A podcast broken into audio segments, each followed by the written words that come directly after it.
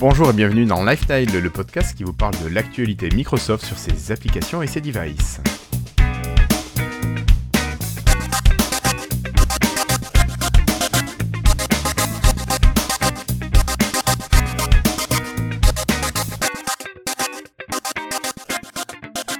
Quoi? C'est quoi ta vie C'est Applications et ah, devices. c'est le dernier mot qui, je- qui passait pas dans mon oreille. Ouais, mais il reste les surfaces et il reste tout ce qui est Ah, Xbox. c'est à cause de mon acouphène. Il y, a des- il y a des sons qui passent plus. Bonjour mes amis, I love my French Windows Insiders. Keep hustling. Love Donna. Un grand merci à nos patrons, Étienne Margraf qui a pensé à mettre à jour sa carte. Merci à Nicolas Claire et David Catu. Merci à Melting Geek, Pascal Bousquet, Alexis Blanc et Cyril Plassard. Merci à Neville, Sébastien Bossoutreau, Gaetano, Mike Arous et Delph.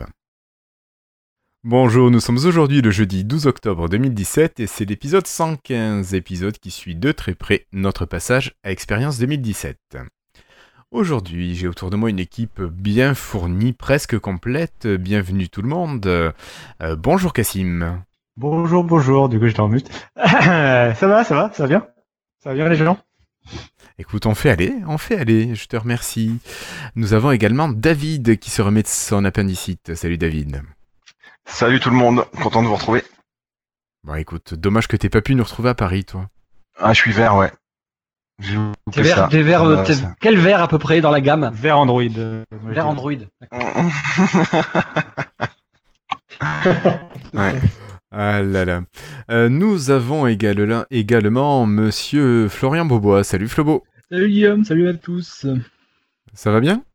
Ouais, ça va très bien. Parfait. Nous avons également Patrick qui est là depuis la Suisse. Salut Patrick. Voilà, en direct depuis sa cuisine. Bonsoir la France, bonsoir le monde et bonsoir tout le monde. Et bonsoir la cuisine suisse. Voilà. Nous excuserons Monsieur Trivial Pampan et Florian Si qui sont retenus pour des raisons diverses. Et nous avons le dernier membre de l'équipe. Je sais pas, je, dis, je lui donne la parole ce soir parce que j'ai l'impression qu'il va dire beaucoup, beaucoup de bêtises. Attends, Bon, allez. dans mon Wiko. Bonjour Christophe.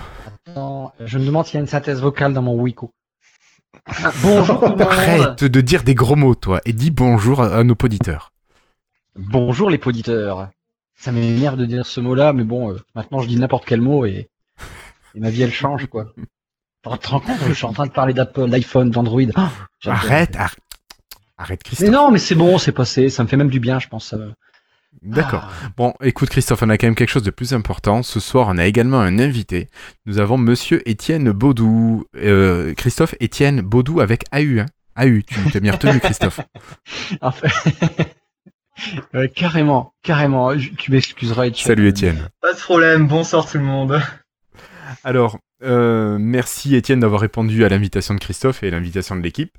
Après le dossier de l'invité, euh, nous parlerons du futur de Windows 10 mobile, d'une arrivée imminente, quoique, Du quoi d'une ère qui disparaît, de l'arrivée de Edge et d'un lanceur, pas de saga c'est promis.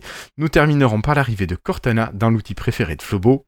Et aurons-nous le temps de parler d'IA ou pas? Bon, on se le gardera peut-être une prochaine fois. Et je pourrais vous proposer de retrouver aussi un entretien que l'on a eu avec euh, un membre de l'équipe MI Expert à Microsoft Experience.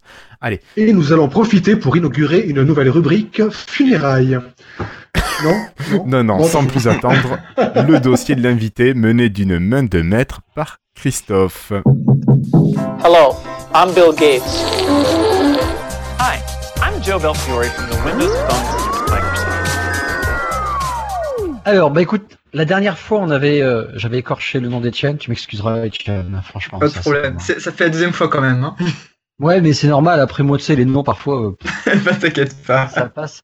Et, Non, mais Si on euh, commence à perdre les invités, les gars, ça va plus aller là. Et, et en fait, j'avais, j'avais, j'avais repensé à toi. Ça fait longtemps que euh, on avait déjà prévu un rendez-vous, puis on n'avait pas pu euh, s'entendre. Et euh, bah là, sur ton, ton fil de Twitter, de, de Facebook, tu reparlais de bah, te- ton actu qui est extrêmement riche, je vais dire, enfin riche, génial. Je sais pas quel mot utiliser. Et bah, c'est parce que je ne sais plus qui on dans Lifestyle, c'est rare contrôle et du coup, on parlait des stagiaires. Je ne sais plus pourquoi, ça doit être sûrement chez Skype, je sais même plus bien. euh, J'hésite. Et j'ai un peu pensé à toi du coup, parce que finalement, t'as été, bah, tu nous le raconteras. Et euh, bah, surtout après parce que t'as as mis aussi euh, t'as remis au goût du jour et puis t'as retravaillé, je sais plus comment, mais tu nous raconteras le logiciel qui est j'ai du mal à dire, qui s'appelle Clipboard Zanager. Putain, je l'ai Zanager. une fois là. Ah voilà, je me disais aussi, pas possible. Euh, tu veux nous reparler de ça que moi j'apprécie énormément comme euh, comme application. En fait, Mhm. c'est une application. euh, tu vas nous le redécrire, nous l'expliquer que que je confondrais avec une que j'utilise de Microsoft Garage, qui est euh, le mouse without without border. Et ben je le mets dans le même paquet en fait finalement celle-là. D'accord. Ah bah oui, c'est c'est c'est deux applications qui sont indispensables pour trois PC qui sont ici.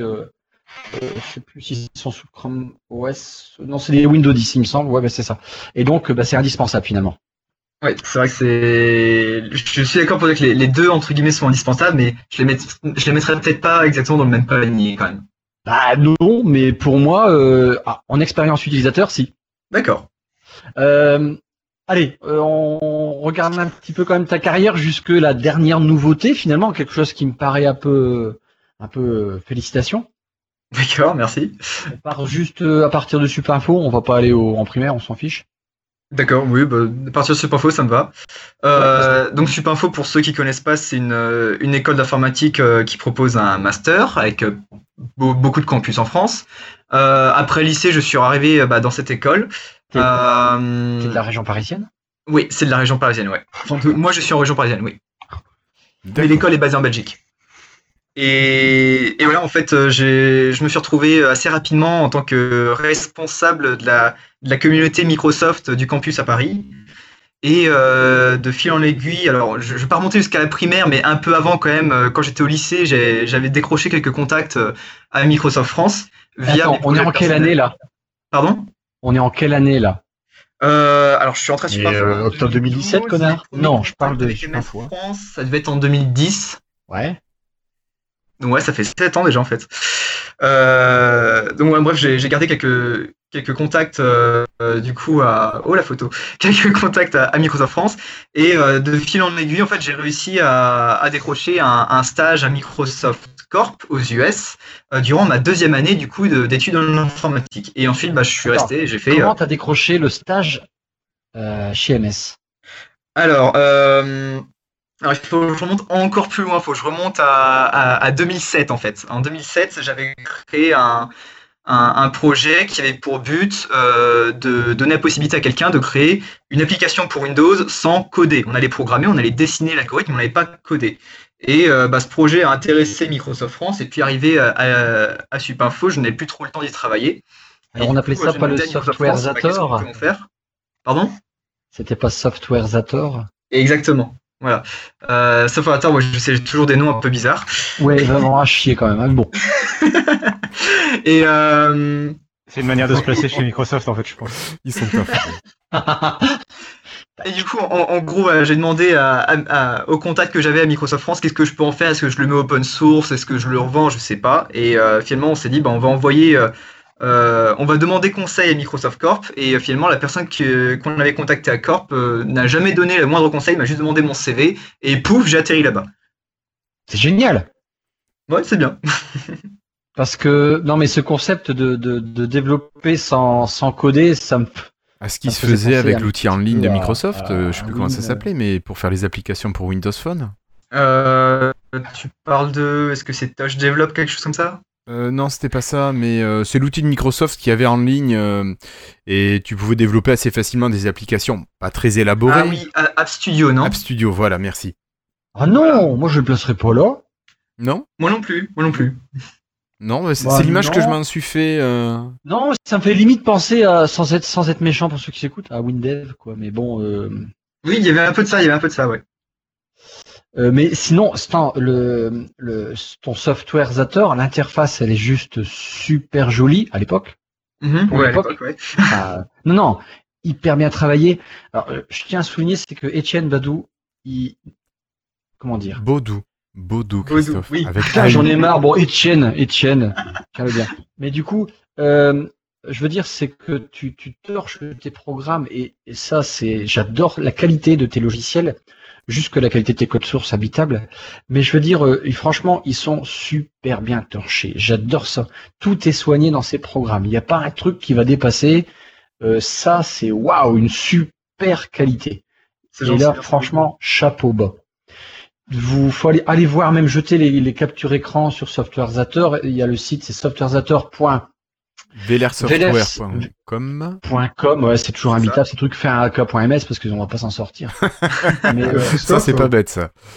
Juste une petite parenthèse, tu es en train de me dire que quand tu regardes le fonctionnement d'un logiciel tel que le sien, tu arrives à à peu près à deviner le code source comme c'est fait ou?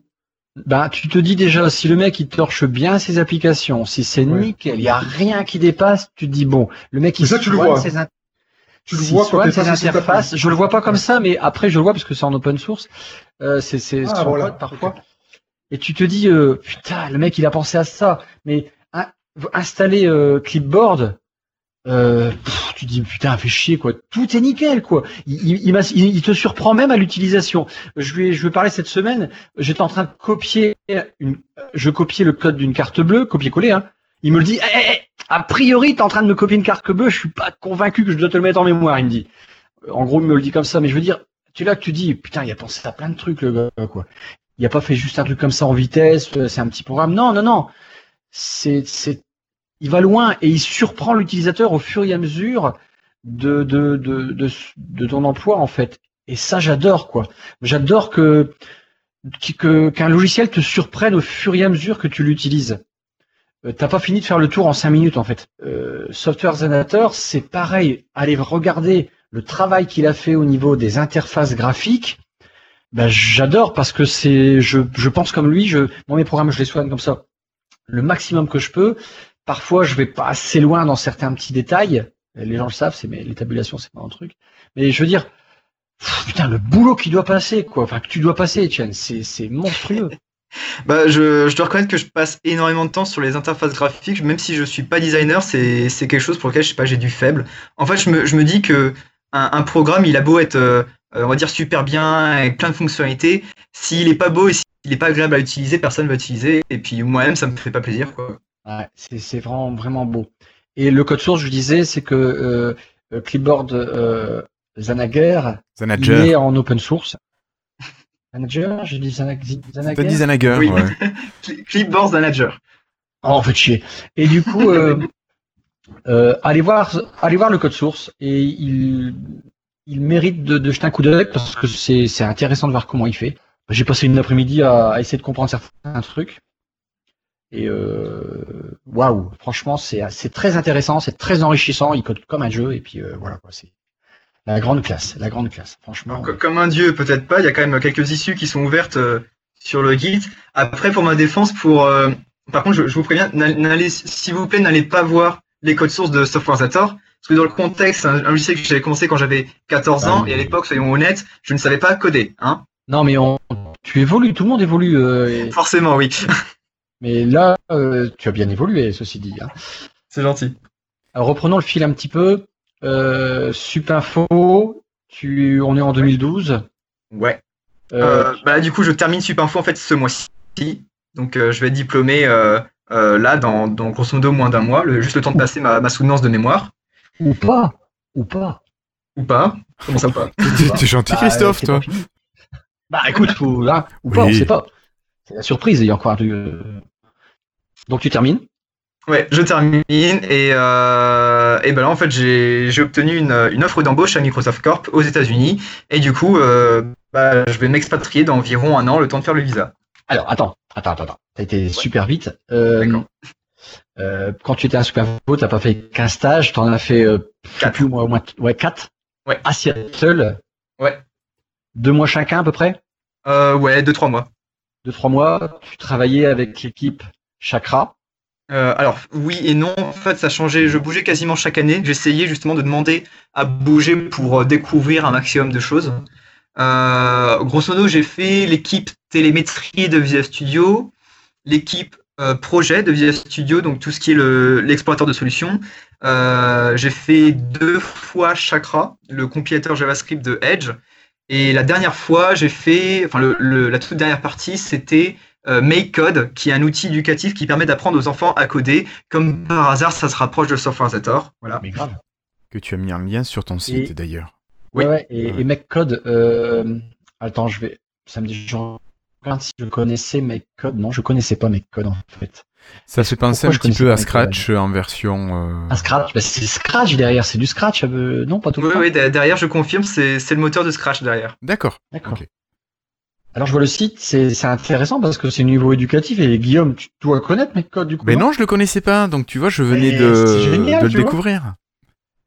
Je me dis, ça C'est- va me changer, et puis euh, peut-être que l'interface va, va mieux accrocher que, que Scratch. Je suis pas fan de l'interface de Si Scratch. t'as un petit souci, euh, je peux te donner un contact. Je connais un gars qui euh, va y Qui a euh, travaillé sur MyCode. D'accord.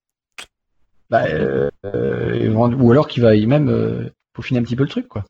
Alors comment ça s'est passé? Parce que à chaque fois tu tu dis euh, j'ai accepté une offre. Oui.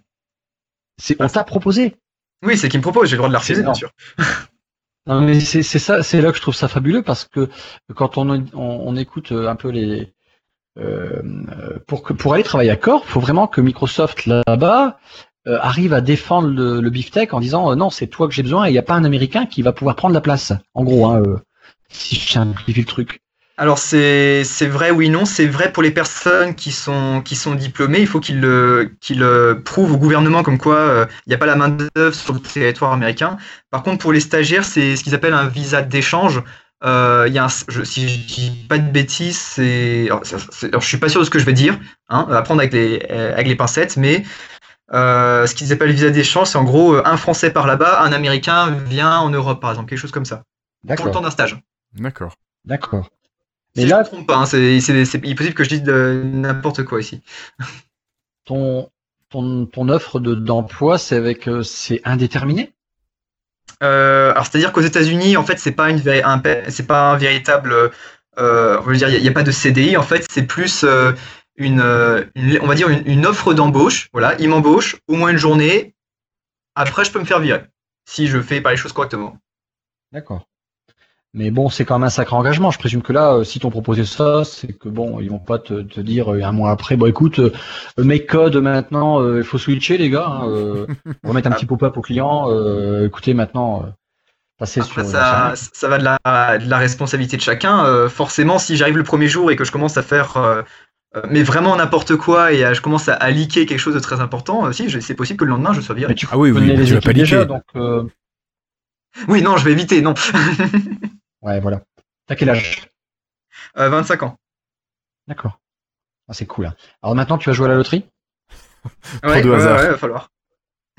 Non, non, mais alors explique pourquoi.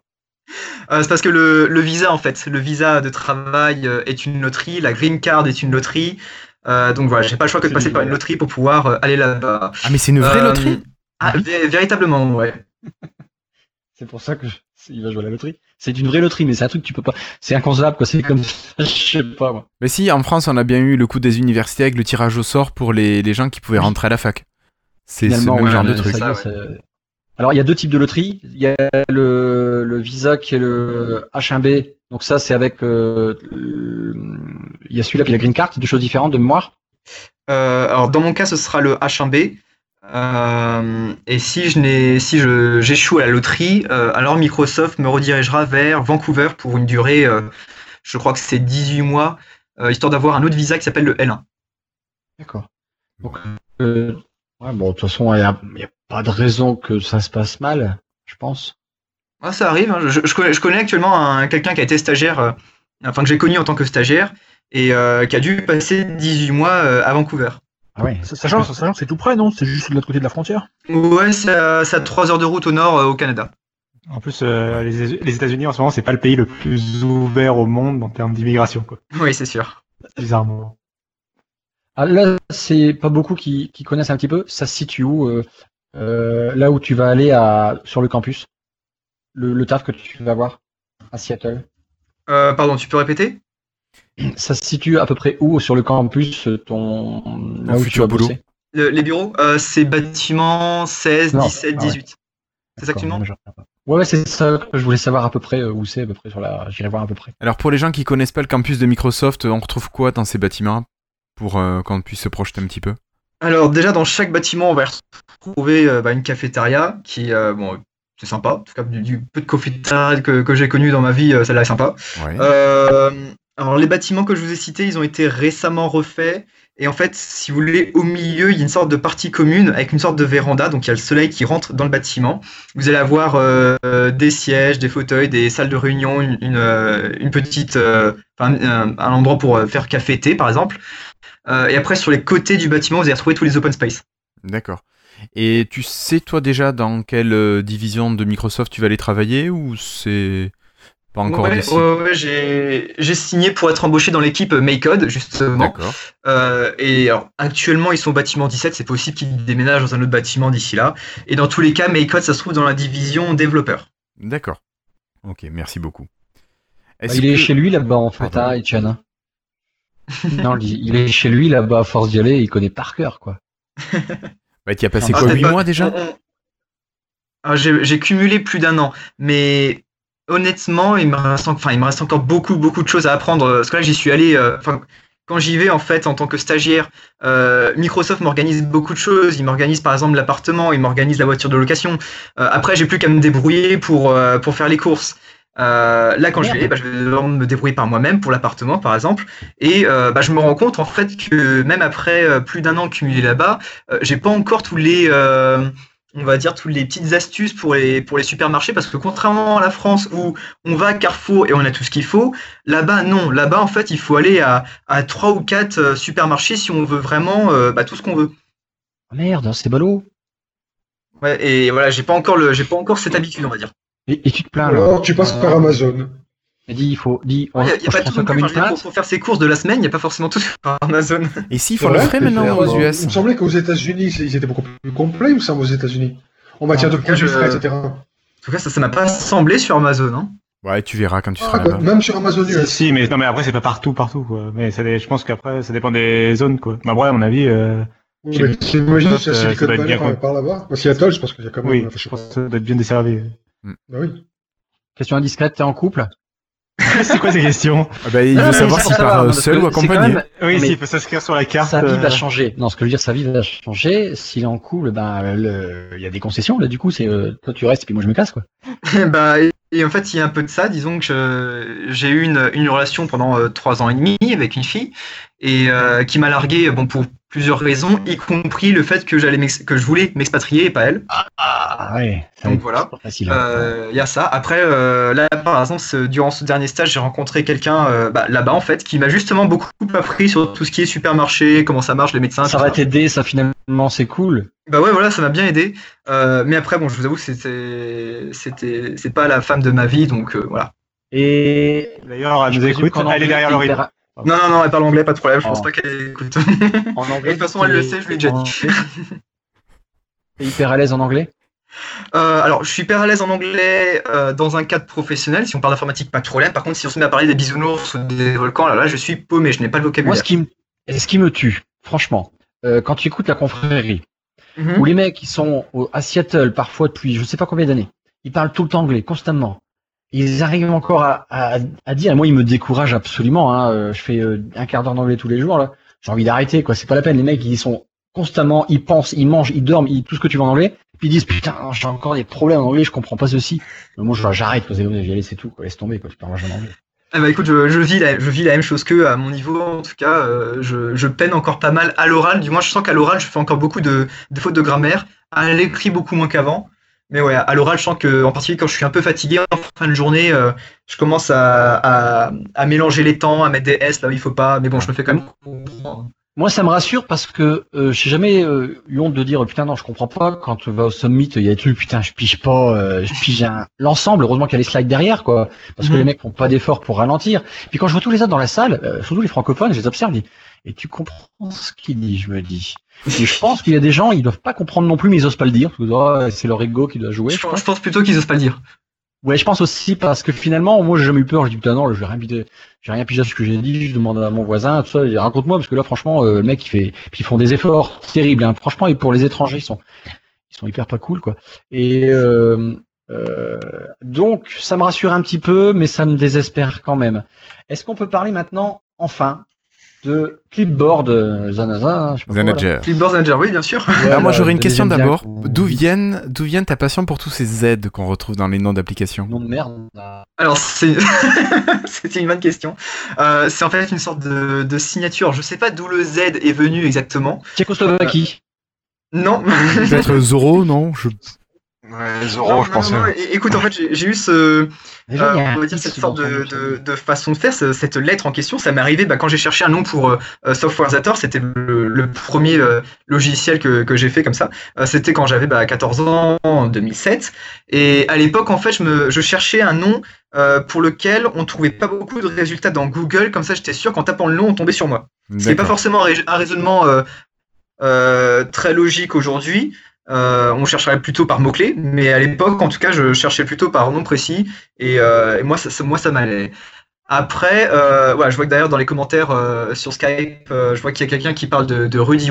Euh, J'ai remarqué que Rudy qui, quelques années après, s'est mis aussi à mettre des, des 6 au début de ses applications. Six, je crois que c'est 6 Systag, Systine. 6 tag, 6 snap, etc.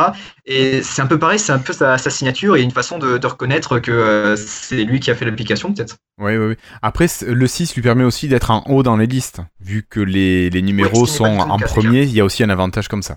Ouais, clairement. ouais. Rappelez-vous, rappelez-vous quand il y avait euh, les petites entreprises euh, débiles. Euh, Et Surtout, oui, sur Windows Phone où les applications étaient triées dans l'ordre alphabétique. non, mais les entreprises, quand il y avait les pages jaunes, ils se mettaient en oh oh oh oh. Plomb, Oui. oh oh. Menuiserie. Entre à l'époque euh, qu'il n'y avait pas encore Internet. quoi. Ah ouais, pour être. Alors, du coup, ok. Première. Maintenant qu'on a des ondes, des, des, des ondes, des drôles de noms euh, à la, à la ZZ. Clipboard. Alors, Clipboard Manager, c'est une application qui sert à quoi, Étienne? Alors, c'est l'application qui permet de gérer euh, le presse-papier de Windows, donc le copier-coller en fait. On va pouvoir faire un historique de notre copier-coller et on va pouvoir coller du coup la, la donnée plus tard, même après avoir redémarré, et pourquoi pas sur un autre euh, PC et bientôt sur un autre smartphone. D'accord. Donc là, tu as un peu de concurrence quand même qui existe sur euh, l'écosystème Windows? Oui. Ouais. Oui, oui, il y en a un peu. Après, euh, alors la, la question qu'on m'a qu'on m'a déjà posée en fait, c'est euh, pourquoi tu as fait un, un gestionnaire de presse papier alors qu'il y en a déjà plein qui existent? Euh, ma réponse, c'est qu'il n'y en avait aucun qui avait la l'expérience utilisateur que je cherchais, l'interface que je cherchais et peut-être certaines fonctionnalités aussi. Alors justement, qu'est-ce que qu'est-ce qu'on peut retrouver comme fonctionnalité particulière dans Clipboard Manager je dirais peut-être, alors je, je connais pas tous les tous les gestionnaires de presse papier par cœur, Non, mais euh, mais je dirais peut-être euh, la Je, pensais- je possibilité. connais pas toutes les fonctionnalités de mon, mon logiciel, mais non, de la concurrence, Christophe. Non, de la concurrence, de la concurrence. Euh, donc je dirais peut-être le fait de pouvoir euh, filtrer les données, euh, quelques, fonctionnalités de, quelques fonctionnalités de sécurité, telles que par exemple détecter quand on copie un, un numéro de carte bancaire et dans ce cas on affiche un message T'es sûr que je dois garder ce numéro? Parce que c'est un peu sécurité. louche, quoi. C'est un peu louche, voilà. par exemple, si tu copies un- une URL de YouPorn, il va te dire, écoute, si tu le partages, on fait ça faire C'est pas bête, euh, c'est pas bête. Il faudrait que je fasse ça, peut-être remplacer le l'URL par des poneys. Exactement, Déponez s'il te plaît animé en 3D. Hein. Oui, oui, bien sûr. évidemment. Ça, ça va de soi, quoi. Donc ouais, voilà, de quelques fonctionnalités de sécurité. Je pourrais rajouter le fait que euh, maintenant avec cette dernière version, on peut aussi euh, choisir une application dont on va ignorer toutes les données qui ont été copiées euh, depuis cette application. Euh, le, le scénario d'utilisation que je vois, c'est si vous avez un, un gestionnaire de mots de passe, euh, vous n'avez pas forcément envie que, que le gestionnaire de presse-papier euh, garde tout ce que vous, euh, enfin tous les mots de passe que vous copiez. Et Eh oui. Donc là, je peux lui dire, voilà, cette application, je veux pas que tu la surveilles. Donc tu, bah, tu l'oublies. Tout simplement. Exactement. Et ça, tu peux le faire directement quand tu installes ton application, où là, tu demandes à l'utilisateur sa langue, français ou anglais, et c'est là où tu lui demandes quelles applications est-ce qu'on doit oublier. Voilà, exactement. Mais on peut le retrouver, euh, on peut le retrouver Dans les paramètres. dans les paramètres de l'application. D'accord. À noter que c'est une application qui est développée en WPF. C'est exact. C'est une application bureau initialement, en Oui. .NET. Euh, et en fait, il l'a mis aussi sur le store avec Centennial. Centennial, en fait, Desktop App Bridge, euh, App Converter. C'est ça, Windows de Desktop Bridge ou euh, Bridge Desktop. Desktop App Converter. Voilà, Le donc euh, je l'ai. Bon, enfin, je m'étais dit que euh, plutôt que d'avoir un installateur, euh, euh, j'avais envie d'avoir mon application sur le store parce que euh, de un, j'allais pouvoir avoir des, des feedbacks, des notes. Et euh, moi, ce qui me, ce qui me, je vous le dis, attends, désolé pour le vocabulaire, mais ce qui m'emmerde à chaque fois que je fais une application, c'est faire le système pour gérer les mises à jour. Ça, c'est chiant. Mais grave. Et donc, là, avec le ça système de l'application, tu utilises tout ce que propose le Windows Store. Exactement. Et du coup, avec le Windows Store, les, les- les mises à jour sont automatiques, euh, tranquille. Lui, là, il- du coup, il bénéficie de la télémétrie du store. Il sait en fait plein de choses qu'on ne sait pas. Il, il bénéficie des crashs aussi bah, de Du l'application. Ça peut arriver. euh, Exactement. Non, mais c'est des, c'est des avantages. Il, euh, il fait bénéficier aussi du coup euh, que le store, quand il installe, ça reste propre dans le système. Donc ça c'est bien. Grâce à, à la fois le créateur, euh, à la dernière mise à jour du système Windows, un truc qui demandé, c'est qu'on puisse démarrer une application avec Windows. Et on ne pouvait pas le faire il n'y a pas si longtemps que ça. C'est-à-dire que l'application, on ne pouvait pas la démarrer automatiquement, euh, sauf les applications bureautiques traditionnelles du desktop. Donc là maintenant c'est bien, c'est qu'on peut lancer automatiquement avec le Windows une application du store. Euh, ça c'est très bien. Moi je pensais à ce problème-là avec Kodi. Kodi qui est une application de gestion de vidéos, de contenu multimédia. Euh, euh, je je l'ai pas utilisé celui du store à mon regret, mais maintenant je vais le faire parce que je ne pouvais pas la démarrer automatiquement quand j'ouvrais mon NUC. Merde, je peux pas le lancer parce que c'est une application du store. Et maintenant bah du coup on peut, c'est assez sympa. Vous me dites, hein, j'ai l'impression que mon micro est éteint, je suis en mute. euh, non, non, non, non, euh, non, tu, ton micro n'est pas éteint, mais on parlait de ta qualité de. Ah, connexion. ok, on se demandait si tu pouvais peut-être pas vérifier si t'as pas quelque chose qui te bouffe ta bande passante. Ou peut-être que, comme dit Franck, t'es resté sur YouPorn quand t'en as parlé tout à l'heure et c'est ce qui mange tout. C'est ça, c'est ça, mais même mon PC rame là, même ma souris elle rame. Putain, il est temps que je switch. Hein. Non, non, ch- change de fournisseur d'accès et prends une vraie ligne. Je peux pas, il y a pas chez moi, c'est tout. A. Merde. Tant pis. Euh, ok. Euh, tu en es où à peu près des, des téléchargements de, de Clipboard Manager Alors honnêtement, j'en ai pas beaucoup, j'en suis à euh, moins de 300. Ah ouais? Pas grave. Que, Ah que 300. D'accord. Je Et suis pourtant, c'est juste génial. Après, il n'y a, pas y a pas eu énormément de communication. Je veux dire, elle est oui, elle est sur le store, mais euh, euh, oui, je l'ai mis sur mon, sur mon Facebook, mais c'est pas tous mes amis qui vont la télécharger. Et euh, il n'y a pas beaucoup de sites qui en ont fait la, la promotion jusque-là, donc euh, forcément, pas beaucoup. pour l'instant, elle est au fond du store. D'accord. Ah, demain, Ah bah, moi, je 5000, connaissais, connaissais pas, par exemple. voilà. Je vais, je vais l'utiliser parce que j'utilise toujours comme Christophe euh, Most Without Border et c'est clairement le complément parfait, ça. Alors, notez que si vous m'entendez bien, moi, ce qui est rigolo, c'est qu'avant d'utiliser euh, nanana, eh bien, j'utilisais un fichier texte dans mon Synology qui me permet de me... C'était une mémoire tampon pour moi, je collais dans le fichier texte. et C'est ce que je fais. C'est ce que je fais. Mais maintenant, je le fais plus. Alors, du coup, il synchronise via euh, l'un de vos choix, par exemple OneDrive ou Dropbox. Vous avez le choix. Il est pas raciste. Et donc, euh, tout va bien, quoi. Et c'est bien, en fait. C'est ça. Oui, en fait, l'i- l'idée, c'était de pouvoir euh, proposer aux utilisateurs de- d'héberger les données dans leur propre euh, compte de stockage personnel dans le cloud. Euh, parce que de un, moi, j'ai, bah, comme c'est un projet personnel euh, et qui, qui n'est pas du tout euh, rémunéré, euh, je comptais pas dépenser des milliers de cents pour héberger les données des, des utilisateurs. Après, il y avait l'histoire que oui, mais je sais pas ce que vous faites avec mes données, tati ta Je me suis dit, on va le mettre dans les données, dans le dans le compte euh, cloud personnel des gens. Comme ça, ils ont ils ont contrôle dessus. Voilà. C'est très bien. Euh, vous vous installez le logiciel, il va vous prendre euh, pas à pas. Il va y avoir un petit didacticiel qui est super bien foutu. Euh, pareil, tu l'as super bien torché aussi, c'est le travail de qualité. J'ai eu du mal avec Blend. Hein. Oui, je me doute. Ah ouais, putain. Franchement, je t'ai plaint. Je dis, mais comment il a bien fait le truc? En plus, alors il, il a fait ça dans, dans, dans une techno, euh, comment dire ça? Euh, WPF, qui est une très bonne techno, qui, à mon avis, a toujours de l'avenir. J'espère. Euh, sauf, j'ai pas eu de pop-up qui me demandait de, de switcher vers Objective-C, je sais plus, je, je me confonds maintenant. Bon, enfin bref. Et du coup, euh, euh, le, il va vous dire, bah voilà, est-ce qu'il y a des logiciels que vous ne voulez pas que je mette en mémoire, donc il vous prend pas à pas, et puis après ça va bien, et puis après vous pourrez revenir. Vous faites un Alt V et Alt V, je crois que c'est ça. Je, fais plus. moi, c'est Oui, Alt- c'est Alt V par défaut.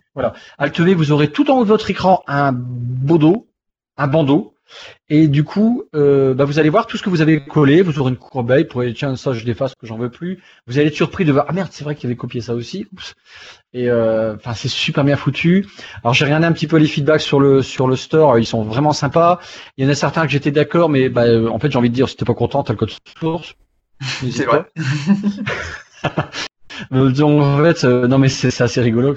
C'est facile. ça. Non, truc qui j'aime pas. T'inquiète pas, mon grand tel code source, t'amuser avec, quoi. Euh, oui, il y avait des gens, ils trouvaient ça grossier, j'en ai discuté avec toi. Enfin, grossier. Euh, de taille importante, en fait. les- tout était écrit en. Mais bon, Oui. c'est. En fait, on s'y fait si- vite. s'ils aiment, bien les, les, les, les petites bandes, euh, voilà, c'est leur problème. Moi, j'aime bien les grosses. Ouais, ouais. Ah, Désolé. Oh, tiens-le bien, Etienne. Alors du coup, euh, non, c'est franche, c'est sympa. Faut, faut, faut pas hésiter à, à, à, à l'installer. Franchement, vous allez voir, vous allez adorer. De, enfin voilà, c'est une, enfin c'est génial, c'est génial. C'est gentil, merci. Ok. Voilà, ça me fait penser un petit peu, si vous avez connu, tout à l'heure on en parlait en off, les Amiga, on avait un dossier RAM. En fait, dans les Amiga, on avait euh, euh, sur notre euh, workbench, on avait le, le contenu de la RAM. Et tu voyais ce que tu avais dans ta RAM. pratique. Les gens qui ont eu un PC, ben, les gens qui avaient un PC n'ont pas pu. En fait, la RAM, c'était un dossier euh, ponctuel et virtuel qui n'existait que le temps de l'ouverture de ton ordi. C'était hyper pratique, hyper pratique. Bon, maintenant on a Clipboard Zanager. Alors moi, tiens, euh, j'ai un petit bug à l'instant avec Clipboard Manager. D'accord. J'ai le bandeau qui est en haut et qui Oui. me bloque le système. C'est-à-dire? C'est-à-dire que il me fait ral- il me fait ralentir le déplacement de ma souris à. euh, Oui, je l'ai remarqué aussi, euh, ouais. mais j'en ai pas. Je ne savais pas si c'était si c'était lui. Alors. Euh, euh, si, si, c'est- Clipboard Manager. La, la raison, c'est euh, en fait pour, pour pouvoir détecter le raccourci clavier et la, gest- la, la gesture de la souris, il utilise du hooking. Donc en fait, il, euh, il écoute, si vous voulez, tout ce qui se passe sur le clavier et la souris jusqu'à ce qu'il match avec euh, jusqu'à ce qu'il match avec la gesture ou, euh, ou le raccourci Ouais, clavier. Le souci, c'est qu'au moment où j'affiche la, la- le bandeau, Oui. il coupe le hooking, il fait l'animation et ensuite il remet le hooking. Et je crois que c'est ça qu'il aime pas trop sur certaines machines. D'accord. Ouais. Bon, ça fait pas tout le temps en fait. C'est. Ben, moi ça non rend- plus. Ça là, rend des super services. je crois que c'est la première fois que ça me le fait. Et euh, D'accord. ben, moi, j'utilise Clipboard Manager depuis que Christophe en a parlé il y a. euh, ça devait être soit l'épisode de fin août, soit de début septembre.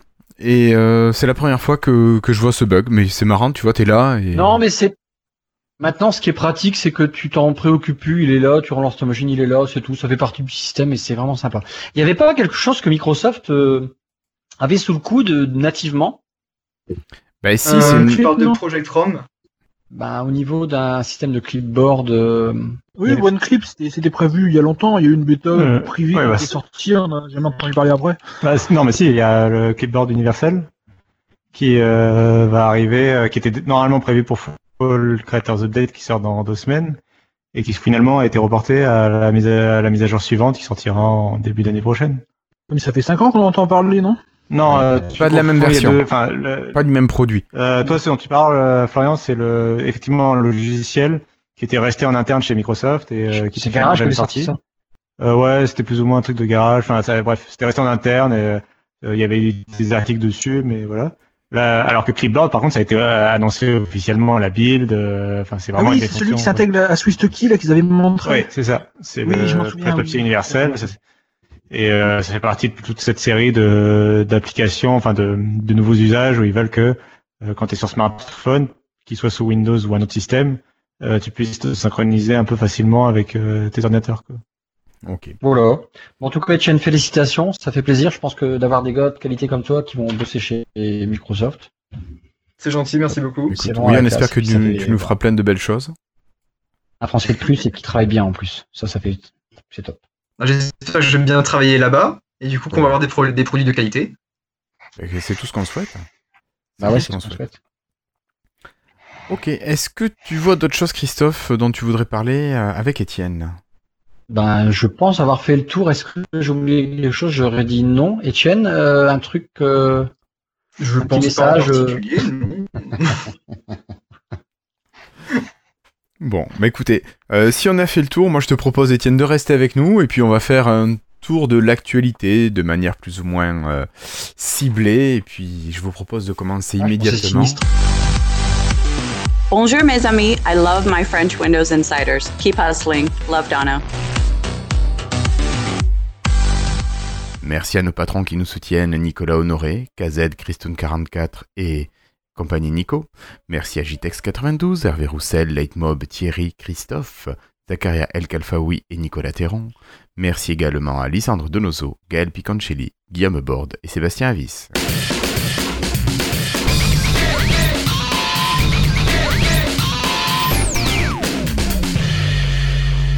Eh ben avec plaisir, je vais rester alors. Ok, ça marche. Et donc commençons directement avec l'avenir de Windows 10 mobile. Alors, euh, qui veut parler de l'annonce faite par Joe Belfior Et puis de ce qu'il en Joe la mèche qu'on aimait tant. Je vois ton Qu'on aimait tant. Allez, Cassim peut-être. Euh, bah, ça va être très rapide. Euh, Il y a Joe Belfior, donc qui est le, qui, qui est en charge de l'expérience utilisateur sur Windows, sur Microsoft Edge et qui était notamment euh, la personne qui avait présenté euh, Feu Windows Phone 7 euh, il y a longtemps maintenant. Oui, J'ai depuis. plus, le- j'ai plus en l'année en tête. 2010? C'était au Mobile World Congress, mais j'ai- Ouais. c'était au de- 2010. C'est Mobile World Congress de 2010. du coup. 2010. 2010. Euh, donc il est voilà. Donc ça a été toujours été un des visages euh, connus de euh, bah, de De l'écosystème Windows mobile de. Windows. Ouais. Et, euh, et donc là il a enfin, il- et en fait il est de retour sur Twitter. Euh, pendant- ça faisait quelques mois, mais là depuis quelques jours il vraiment il, euh, il parle souvent sur Twitter. euh, il, il répond aux questions des gens. Il, Il joue un rôle de à des communicant. etc. Ouais, vraiment. Euh, et donc là, il, bon, bah là, il a parlé. Il y a un moment où il a dit que, enfin, il a, il a pensé qu'il était temps de dire un peu euh, ce qui se passait avec Windows Phone, quoi. Et donc, euh, dans une série de tweets, en fait, il explique que euh, il y aura pas, enfin, que euh, le développement de nouvelles fonctionnalités, et de nouveaux matériels, donc de nouveaux appareils sous Windows 10 mobile, n'est plus la priorité pour euh, Microsoft.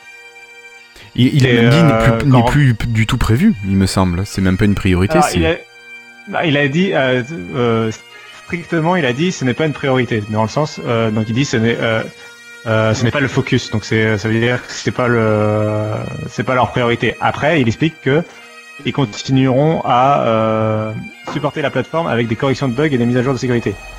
Ça c'est ce qu'il dit euh, strictement, c'est ce qu'il dit.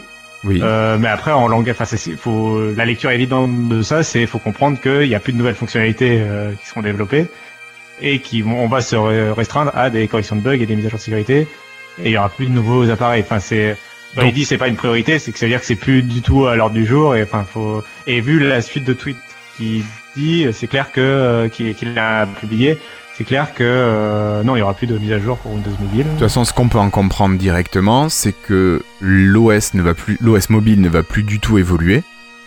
Donc ça veut dire qu'il est mort. C'est ça. Bah déjà, enfin, on nous, on nous, euh, quand on suivait de près la- l'actualité, on s'en doutait que Oui. depuis que, euh, si vous vous souvenez, que en Insider, euh, Windows Mobile avait changé de branche. Oui, on n'allait plus vers Redstone 3, mais on allait vers Feature 2, Voilà. Qui est une voie de C'est garage. ça. hein. Et euh, bah c'est ça, c'était une voie de garage. Et donc là, enfin, en fait, ils, quelque part, ils officialisent cette voie de garage en fait en expliquant que bah, jusqu'à présent, ils étaient à chaque fois qu'on- que les journalistes se posaient des questions sur euh, cette feature 2 et tout, ils disaient, non, non, euh, vous inquiétez pas, euh, ils vont repasser sur Redstone 3 après. Oui, oui. Voilà. Euh, oui, oui, oui, non, non, du coup. Euh, et la, donc- dernière bulle, la, la bulle finale a changé un peu de nom. hein. Ils ont remis RS3 dans le nom. Hein. Ouais, ok. Mais- mis Feature 2 RS3. D'accord. Mais ça c'est, enfin, c'est un peu le même principe. genre. Oui, oui, Ouais, je c'est un peu le même. En gros, c'est un peu le même principe que Windows RT euh, Update 3, si vous vous souvenez, ou Windows Phone euh, 7.8. C'est, ce sera la dernière mise à jour qui, normalement, euh, je crois, apporte une ou deux nouvelles fonctionnalités quand même, du style euh, des, des emojis, euh, le support des emojis mis à jour, par exemple. Ça, c'est important. ça. Euh, et, je, et je crois que c'est à peu près la seule nouvelle fonctionnalité. J'ai plus en tête, mais il y en a une ou deux comme ça, euh, vraiment, euh, c'est très léger, quoi. Et euh, et donc, enfin, et dans le, ce qui reste, enfin, ce qu'il faut retenir aussi de ces tweets, qui, qui était intéressant, bah, c'est, enfin, nous, on était déjà au courant, mais c'est euh, le fait que ils ont vraiment tout fait pour essayer de d'avoir des développeurs qui écrivaient des applications pour le système, euh, notamment, enfin, pas des développeurs, mais les développeurs des applications déjà populaires. C'était surtout eux qui manquaient, parce que des développeurs, ils en avaient. Oui, après, Euh, ils s'en sont mis quand même un certain nombre à dos en changeant de langage de programmation. Je sais que même Christophe, toi, t'avais râlé plusieurs fois, et puis il y a pas mal de gens qu'on a pu recevoir dans un lifestyle qui ont râlé contre ces changements de langage tous les deux ans, qui étaient nécessaires Ouais, de réapprendre, il fallait recoder l'application. Je pense qu'ils auraient déjà gardé 4 ans le même langage avec les peut-être les, les défauts de, de ce langage, c'était le Silverlight qui était utilisé pour Windows Phone 7. Et il y avait autre chose. Migrer, quoi, les mecs, c'est ils sont pas, c'est c'est des, c'est des, c'est des têtes. Ils savent, ils auraient pu migrer le code sans qu'on s'en rende compte, quoi. Basta, quoi. C'est Mais ça. ça. ils se sont pas fait chier à le faire, quoi. Et c'est pas, et historiquement, dans, dans toute l'histoire de Microsoft au niveau des développements, euh, je suis le premier à le savoir, euh, ils ont, ils sont pas fait chier à, à s'emmerder à, à faire des systèmes de migration et ils ont pas eu les pots cassés. Euh, encore maintenant, à votre avis, pourquoi il y a Centennial, hein? Euh, bah, c'est pour rattraper les, les conneries parce qu'ils n'ont pas voulu migrer à- au moment opportun les langages. Alors oui, moi ça aurait été compliqué. Ouais, enfin maintenant pendant des années, tu te tu te fais chier que à traîner des merdes quoi. Enfin, pas des merdes, mais des langages euh, anciens et les supporter et les rendre toujours valides. Et euh, bah là en fait, ils auraient pu faire un truc. Mais euh, il y a eu des solutions proposées. Même Rudy avait proposé des trucs et puis après c'est parti en couille euh, en privé entre eux et puis ça n'a jamais été torché et puis bah du coup bah bah, je sais pas, je comprends pas toujours. Il y a des, il y a, c'est des raisons financières, hein, de toute façon, j'en suis persuadé, mais. Ben, Il y a de mais tout bon, tôt après. tard, euh, tu fais ce type de concession, tu payes les pots cassés, quoi. Ouais, t'avais aussi le fait que tout simplement Satya Nadella, euh, on Oui, l'avait dit, enfin, il, il avait, il croyait pas trop. euh, ben, de toute façon, il a dit euh, dans son 7 à livre. il- Il a dit qu'il avait Oui. voté contre le rachat de Nokia par ça. Microsoft. Et ensuite, il a bien dit, enfin, il a bien laissé comprendre dans son bouquin que il était contre la division mobile et qu'il l'a gentiment amené à la fin. Bah, en fait, il disait alors, précisément, et on sait pas s'il a toujours été contre ou quoi, mais précisément, et oui, il a voté non pour le rachat de Nokia. Et au moment où il y a eu la question du rachat de Nokia, euh, il voyait déjà plus l'idée de, enfin, il voyait plus l'intérêt de continuer, enfin, pour Microsoft de continuer à proposer un système d'exploitation mobile, dans le sens où, euh, même s'il y avait quelques pays où, euh, où ça marchait, dans des pays très importants comme la Chine et les États-Unis, et les États-Unis, ça marchait pas du tout. Et, euh, et Microsoft, en fait, enfin pour lui, euh, voilà, Microsoft n'avait pas d'avenir dans ce système d'exploitation là, euh, et était et euh, avait plutôt un avenir à proposer euh, ses services sur les autres systèmes, systèmes d'exploitation. Donc, revenir où- à la base de Microsoft. Finalement, était ouais, et puis là où finalement étaient euh, ses utilisateurs. Quoi. Mm, mm. Effectivement, il y avait quand même beaucoup d'utilisateurs de Windows qui étaient sous Android et iOS euh, déjà à l'époque. Quoi. J'ai pas l'impression qu'on nous tire une balle dans le dos quand même, quoi, parce qu'on n'était pas, on n'était pas 8, pas maintenant 10, à, à avoir un, mobile de chez Microsoft. C'est, je trouve ça un peu lâche, quoi, et puis facile, finalement. Moi, je me vois pas dire, euh, oh, bah non, mes programmes, ils marchent pas tant que ça, je vais abandonner. Puis, euh, ceux qui me l'ont acheté, même hier, aventure, je, démerdez-vous, les gars, c'est pas mon problème. hein. Allez vous faire chier, quoi. Mais je le vois pas comme ça. Moi, j'ai une entreprise, je, je j'enverrai pas chez mes clients, quoi. Même si, moi, je décide de changer de cap. euh, Oui, tu vas entretenir, là, je- euh, tu ouais, vas l'amener, ouais. Je sais pas, je, oui, Euh, alors euh, dans- clairement, moi, je interviews répondre à ta question. Non, je le prends pas bien, mais malheureusement, on s'en doutait. Ça faisait longtemps qu'on le sentait, et euh, Oui, là c'est juste. Ouais, c'est plus une info, hein, c'est même plus une info. c'est plus une info, non, non, non, c'est plus une info. Cassim. Ouais, euh, rapidement, euh, dans des interviews récentes, il commence à, Satya Nadella, il commence à dire que euh, il regrette euh, la façon dont il a tendance à des fois quitter le marché euh, des, enfin à lâcher les, consom- les le grand public trop tôt. Et il commence à voilà expliquer que il reconnaît que voilà il a, il a- enfin il a fait des erreurs, euh, il a fait un peu des erreurs dans sa gestion du marché grand public par rapport au marché de l'entreprise. quoi. Mais Euh, Sincèrement, moi, ce qui me fait chier, c'est que, euh, comme tout le monde autour de la table virtuelle, on a tous été dire aux collègues ceci, cela. Moi, mes parents, ils adorent, ils ont regardé des Android, ils trouvent ça hyper compliqué et je je sais pas ce que je pourrais leur proposer dès qu'ils va me merder leur téléphone. Ils sont habitués à des trucs simples qui marchent bien et puis voilà, c'est pas des consommateurs d'app, enfin à peine quoi, les, les courriers et puis c'est tout. Après, qu'est-ce que je vais leur proposer qui soit aussi simple? Bon, on mettra un launcher et puis je viendrai tout. Mais bon, euh, ce qui me gêne aussi euh, dans, dans cette façon-là, euh, merde, je perds mes mots. C'est que c'était pas une connerie pourtant ce que je voulais vous dire. Bon bah tant pis, je vous le dirai après. Oh putain, c'est l'âge. Non mais Moi, toute je- façon, tu, euh, tu parlais des Ah, applications, euh, des services liés euh, au grand public, non? C'est- Non, ça, bon, je sais plus. Je dis, putain. ils ont fait un machine, ils ont fait une machine arrière sur un point. Ils ont euh, poussé euh, la version finale de Future 2 au 930, 830, les anciens téléphones qui avaient été officiellement lâchés avant. Ah bon, c'est c'est trois fois rien, mais bon. Ils ont eu un remords, un remords de dernière minute. De toute façon, ça Euh, leur coûtait plus rien. attends, mais C'est attends, attends, attends, attends. Euh, c'est les, c'est des, attends, c'est des smartphones qui avaient même pas eu le droit à Windows 10 mobile, non? Si, si. Si, si, Si 830 et Ah, je vais 930 faire le avaient eu droit à Windows 830, 10 mobile. Ah oui, pardon. Oui, oui. Mais je sais pas s'ils avaient eu droit Ils avaient à lâchés il y a six mois, je sais pas si tu t'en souviens. D'accord, oui, non, oui. ils- officiellement non, mais finalement ils ont poussé la dernière mise à jour là, euh, en insider à tout le monde. Apparemment, euh, bon, Oui, bah, ça fait aucune différence de toute façon. oui, ils ont dit euh, bon. Non, ça l'a pas changé Euh, énormément. Euh, sinon, après, pour Ah. rebondir un petit peu sur ce que tu disais, Christophe, moi, je, enfin, euh, je, je trouve que vraiment, vis-à-vis de ce que Microsoft propose pour le grand public, euh, c'est difficile d'aller y faire son marché parce que qu'est-ce qui va rester maintenant accessible au grand public? Office? Et encore souvent, c'est dans un cadre professionnel ou semi-professionnel. Euh, qu'est-ce qu'il va y avoir? La Xbox La Xbox, heureusement, euh, qui reste. Euh, les surfaces, alors ils ont employé un Alors, terme spécifique ouais. de la surface entre le monde professionnel et le monde du particulier. Euh, euh, C'est le- effectivement. Oui, c'est le marché prosumer, ça s'appelle. euh, Merci Cassim pour ce nom barbare. Ouais. Mais je comprends tout à fait. Moi, la surface est l'outil que j'utilise principalement dans un cadre professionnel. Après, pourquoi on est déçu comme ça? C'est parce qu'on a eu deux coups de massue avec Groove. C'était boum boum boum, il nous manquait un trois trucs, là on était par terre quoi. Un troisième truc, on était par terre. Non, mais alors, Et y ce que je voulais dire, c'est que. Ouais. Ce que je voulais dire, c'est que il a aussi perdu. Alors, comme euh, c'est un peu pour reprendre ce que disait euh, Cassim, il a perdu. Ils ont perdu tous leurs fans. Euh, Ça paraît pas, mais je pense qu'il y en avait quand même beaucoup. Pas forcément autour de, de Windows Phone, Windows 10 Mobile, je sais plus trop quoi dire. Mais euh, il, il les a vraiment perdus. Et alors, il a perdu une, une lég- des légions de développeurs qui étaient vraiment euh, corps et âme, comme moi, au système. Il les a vraiment perdus. On a, il, a perdu, il a perdu la confiance de tout le monde, de, nous, développeurs, de ses fans. Je parle avec beaucoup d'IT en ce moment. Euh, des, mecs que je connais, que ce soit MVP au niveau de, de SharePoint, de tout ça. Je discute avec eux. Même eux, en fait, on, parfois on se téléphone pour. Euh, ah, toi, t'es MVP euh, Windows Dev, qu'est-ce que qu'est-ce que t'en penses de ceci? On se téléphone entre nous. Alors, on a peut-être forcément le droit de dire tout, on ne dit pas de secret, mais on a le même sentiment de putain, mais euh, qu'est-ce qu'on fait? Est-ce qu'on doit encore proposer ça? On sait pas si ça va tenir la route. On sait pas s'ils vont continuer. Est-ce que je dois leur est-ce que je dois leur proposer tel ou tel service si dans deux ans ils l'arrêtent? Euh, Même au niveau de l'IT, ils ont pas confiance. Euh, sur, alors je vous parle, attention, hein, c'est euh, 3-4 de IT. Hein. Mais et c'est ça. Et du coup, quand il va sortir, si un jour il ressort un truc, euh, moi je vais, je vais plus jamais dire, bah, prends ce truc de Microsoft. Je l'ai dit des centaines de fois. Maintenant, je le dirai plus. J'aurai plus confiance.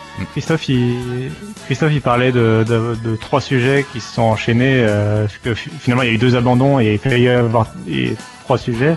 Et justement, je voulais enchaîner. Tant pis, c'est pas forcément dans l'ordre dans lequel on pensait euh, euh, euh, expliquer les news, quoi. Mais euh, elles sont quand même vachement fortes. Elles sont fortement liées, selon moi, quoi. Vas-y, Cassim. Euh, c'est bah, c'est la rumeur euh, un peu stupide, enfin même complètement stupide, de l'abandon de la La gamme division Surface par Microsoft. Ah oui. Ouais. Alors, c'est qui ça? Euh, C'est c'est des rumeurs qui auraient été lancées par des constructeurs, non? Alors Lenovo. C'est c'est un analyste et euh, c'est un analyste et deux constructeurs. Euh, un mec de chez de mémoire, s'il y a un mec de chez HP, et un mec de chez Lenovo Ouais. et peut-être un mec de chez Dell, je sais plus. Euh, en tout cas, c'est surtout de, surtout Lenovo et l'analyste qui ont été retenus. Et en gros, euh, l'analyste, ce qu'il dit, c'est bon bah euh, ce qui marche bien pour Microsoft, c'est le marché du cloud et le marché de l'entreprise. Et donc, euh, on comprend pas trop bien pourquoi ils font surface, donc euh, c'est logique qu'ils vont l'abandonner. Et euh, le mec de Lenovo, il dit oui, euh, notre, con- notre concurrent Microsoft, euh, dites donc, que ce serait quand même vachement bien s'il abandonnerait Surface. Voilà. Et donc ça, ça a donné une rumeur. Euh, bon, je, bien sûr, je grossis le trait, mais ils ont, ça a donné une rumeur comme quoi, euh, est-ce que Microsoft va abandonner sa division Surface?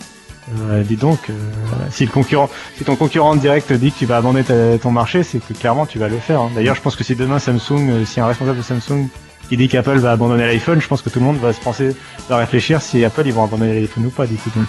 Alors là, suite à ces messages, il y a Panos Panay qui s'est fendu Ouais. de commentaires euh, pour répondre euh, de manière ferme à ses propos et qui dit non, non, même si la branche Surface n'est pas forcément une branche qui dégage beaucoup de bénéfices, en tout cas c'est une branche qui est euh, un fer de lance de, de l'entreprise et qui va perdurer. Voilà. Et alors, euh, il explique que donc bon, c'est une, que c'est une rumeur complètement folle, que c'est une rumeur pour tabloïd, donc euh, pour euh, presque pour journal People quoi. Euh, voilà, pour, euh, pour les amateurs de rumeurs. Et, il donne un exemple qui me semble un peu à côté de la plaque justement, enfin qui pourrait être parlant mais qui est un peu à côté de la plaque selon moi. Il dit Microsoft en 2013 ils ont ils ont fait tiré dans leur compte, ils ont rayé 900 millions de dollars à cause des Surface RT invendus. À l'époque, ça avait fait beaucoup de bruit. Et ils avaient, donc ils avaient sur leur première année avec Surface, ils, ont, ils avaient quasi, ils avaient quasiment un milliard de dollars de pertes. Ouais. Et donc ça, ça avait fait énormément de bruit. Et pourtant, ils ont continué, tu vois. Malgré le milliard de dollars de pertes, ils ont continué. Et donc ce serait, euh, selon moi, effectivement euh, très euh, parlant. Le problème, c'est que c'était euh, cette décision de continuer Surface quoi qu'il arrive, même avec un milliard de pertes, c'était une décision de Steve Ballmer. C'était pas une déci- décision de Nadella, en fait. C'est ça. Un- Mais c'était pareil pour la Xbox. était- La première du nom, Voilà. qui avait pas pris les premières années, qui a mis beaucoup de temps à, à trouver son public, et qui maintenant, euh, ben, je pense pas que, que Nadella ait l'idée de fermer euh, la Xbox.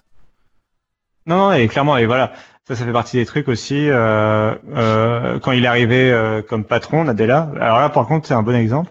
Quand il arrivé comme patron, tout le monde lui conseillait, euh, enfin surtout les analystes et les, euh, la bourse en gros, lui conseillait de euh, se débarrasser de Bing et de et surtout de Xbox parce que voilà, Xbox, la Xbox One marchait pas très bien. et puis c'est très, c'est tellement éloigné du marché socle de Microsoft qu'on comprenait pas très, on comprend pas bien pourquoi ils ont, pourquoi ils se- s'intéressent tellement à la Xbox, voilà. Et, euh, et, et Nadella, a pas, là pour le coup, Nadella, ont, il a pas revendu. Il a dit si si, non non, mais la Xbox c'est très important pour nous. Regardez, euh, voilà. Et, euh, et, on a, il l'a gardé quoi. Et, même depuis peu, il, a, il y a Phil Spencer qui est le chef de Xbox qui est devenu euh, vice-président. Donc c'est euh, voilà. Mais euh, ouais, moi ce que je, enfin ma conclusion quoi de, de, de cette folle rumeur, c'est enfin ce que j'ai vraiment ressenti en lisant les réactions des gens sur Internet, etc. En fait, si tu suis près, de près Microsoft, tu sais que la fermeture de la division Surface, c'est un truc complètement stupide et qu'il n'y a aucun lieu d'être. Et pourtant, la rumeur, elle arrive à, à, à, à faire le tour du web. Euh, les gens se posent vraiment la question. Et euh, le pire que j'ai vu, surtout, c'est quand, AD euh, quand Panos Panay donc euh, dément la rumeur, euh, enfin, fermement, et que les gens commencent à, à répondre euh, oui, mais enfin.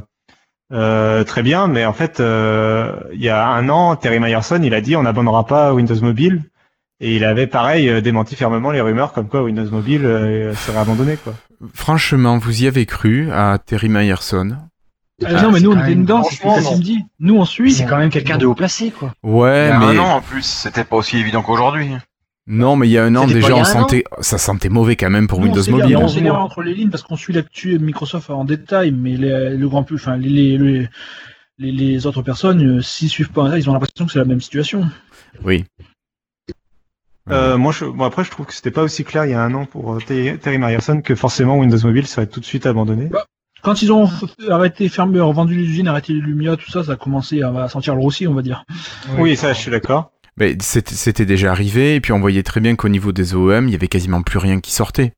Donc euh, les OEM auraient pris le relais de ce que faisait Nokia à l'arrière, tu aurais pu te dire, bon, il y a une chance que ça continue, Microsoft aurait pu bosser sur l'OS, mais là, il y avait plus personne, quoi. Je veux dire, il y a HP qui sortait, euh, qui a sorti son Elite X3, euh, qu'est-ce qu'il y a eu? Il y a eu un Acer, euh, il y a eu le Jet Primo, il y a eu quoi après Euh, Enfin bref, il n'y a pas eu grand-chose, hein, on les cherche.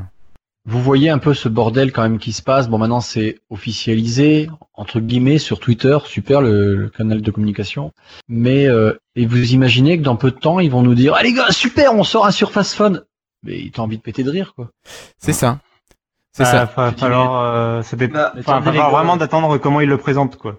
Non mais, tu- non, mais moi je pense qu'ils vont nous présenter euh, tout petit, tu sais, euh, euh, éventuellement. Alors on a Andromeda, c'est super cool, c'est super cool, regardez la 3D. Euh, bon, éventuellement euh, le petit truc là-bas, c'est un petit gadget, regardez c'est là, bon, c'est la façon. Alors du coup Andromeda, c'est ceci, cela sur Windows, c'est génial. Ils vont nous le présenter en deux secondes, ils vont pas vouloir se taper un bid quoi là-dessus quoi. Qui va aller utiliser à part moi un Surface Phone quoi? C'est ça. Bah, c'est ça, ils vont pas en faire, donc c'est pas la peine de... Je sais pas si ça, si s'ils sont pas déjà, euh, comme on dit, euh, envoyer une balle dans le pied avant qu'ils sortent quoi. Non, mais il sortira Moi, pas. je pense- Vous y croyez encore au Surface Phone est De moins en moins. Ah, Ah oui, contre, j'ai des gros doutes. pas, C'est pas, c'est pas la bonne période. Et puis, il n'y a, y a pas le bon, le bon système. Du coup, ça sortirait sur quoi? Sous Android Ce serait, je sais pas, ce serait bizarre. Non, sur Andromeda, Alors. sur le, le, le Ouais, Windows pour alors. tous. Ah Alors, ouais. Euh, moi, ce que je pense sur, euh, moi, j'y crois encore au Surface Phone pour le moment. Euh, crois. bon, il s'appellera pas du tout comme ça, mais euh, alors moi, je pense que justement là, ils sont là, les déclarations de Belfiore et tout c'est pour définitivement euh, supprimer euh, le mobile, enfin dans, dans l'esprit des gens, pour euh, voilà enterrer le truc, et commencer à euh, que ça commence à se faire oublier, euh, passer à autre chose. Oui. Mais en communication, c'est pas bon ce qu'ils ont fait. C'est pas comme ça qu'il fallait le faire, ça devait être autrement. Ouais, euh, non mais ça aurait dû être fait bien avant. Ils auraient dû le faire à la place de Teddy Harrison, un an avant quoi. Mm. Pas pas à ça je suis d'accord. pas à huit mois avant que ça sorte, même pas quoi. Pas à six mois avant une annonce quoi. Mais euh, alors par contre, moi comme je, moi là comme comme comme je vois le truc, si vraiment euh, donc la, la, la rumeur quand même c'est un produit euh, qui est quand même très haut de gamme, très cher, etc. Moi comme je vois le, le machin, alors déjà ce sera pas un- vendu comme un smartphone, ils vont le présenter comme un produit hybride, blablabla. Ils auraient pu le présenter comme un Euh, smartphone. ça c'est sûr. Il tournera sous le vrai Windows 10. Euh, alors Andromeda, euh, que, enfin qu'on l'appelle Andromeda ou Windows 10 euh, Core OS ou machin. euh, moi, je pense que Microsoft va pas communiquer dessus du tout. C'est de la tambouille interne. Euh, ce sera juste que euh, c'est juste ce qui va permettre euh, un changement d'interface. En gros, ils vont présenter directement la nouvelle interface de Windows 10 euh, là pour la prochaine version. Et euh, ils montreront des jolies vidéos où ça s'animera, ou quand tu passes d'un petit écran à un grand écran, bah tu verras que les machins ils bougent dans tous les sens et euh, que ça s'adapte bien, euh, que voilà, et, ils peuvent euh, que les fabricants peuvent choisir les options, etc. Mais tout ça c'est de la tambouille interne. Enfin, ils vont pas. euh, je pense que Windows 10 Core OS ils vont jamais le présenter tel quel au grand public en fait. Euh, ça va rester un des projets internes que tu entendras parler par des articles. Et donc le produit, il, sorti, ouais, il sortira sous Windows 10. Moi, je pense que euh, ils peuvent pas ne pas le sortir à un truc qui serait compatible avec des applications Android, s'ils veulent vraiment un produit euh, qui fasse le form factor d'un smartphone quand il est replié. Euh, et après, euh, moi, selon moi, ils vont le lancer comme les HoloLens en fait. hein. Ils vont le lancer comme un nouveau produit. Ça va être hors de prix, mais ça va être à petits à petits exemplaires. Du coup, ils, ils ont aucune perte dessus parce que même s'ils en vendent 10, en gros, enfin, ils, vont le vendre à 1 dollar pour un au prix de revient. Quand ils vont vraiment pas, enfin, je pense pas qu'ils vont vouloir perdre de l'argent dessus, c'est sûr en tout cas.